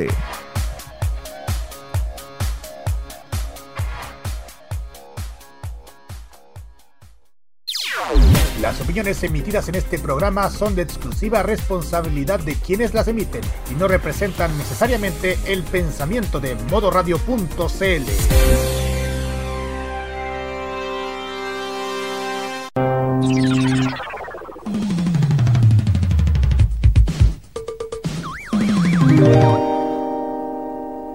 La mejor compañía musical de cada noche está solo en nuestra sintonía. Vive la compañía nocturna en modo radio. Programados contigo.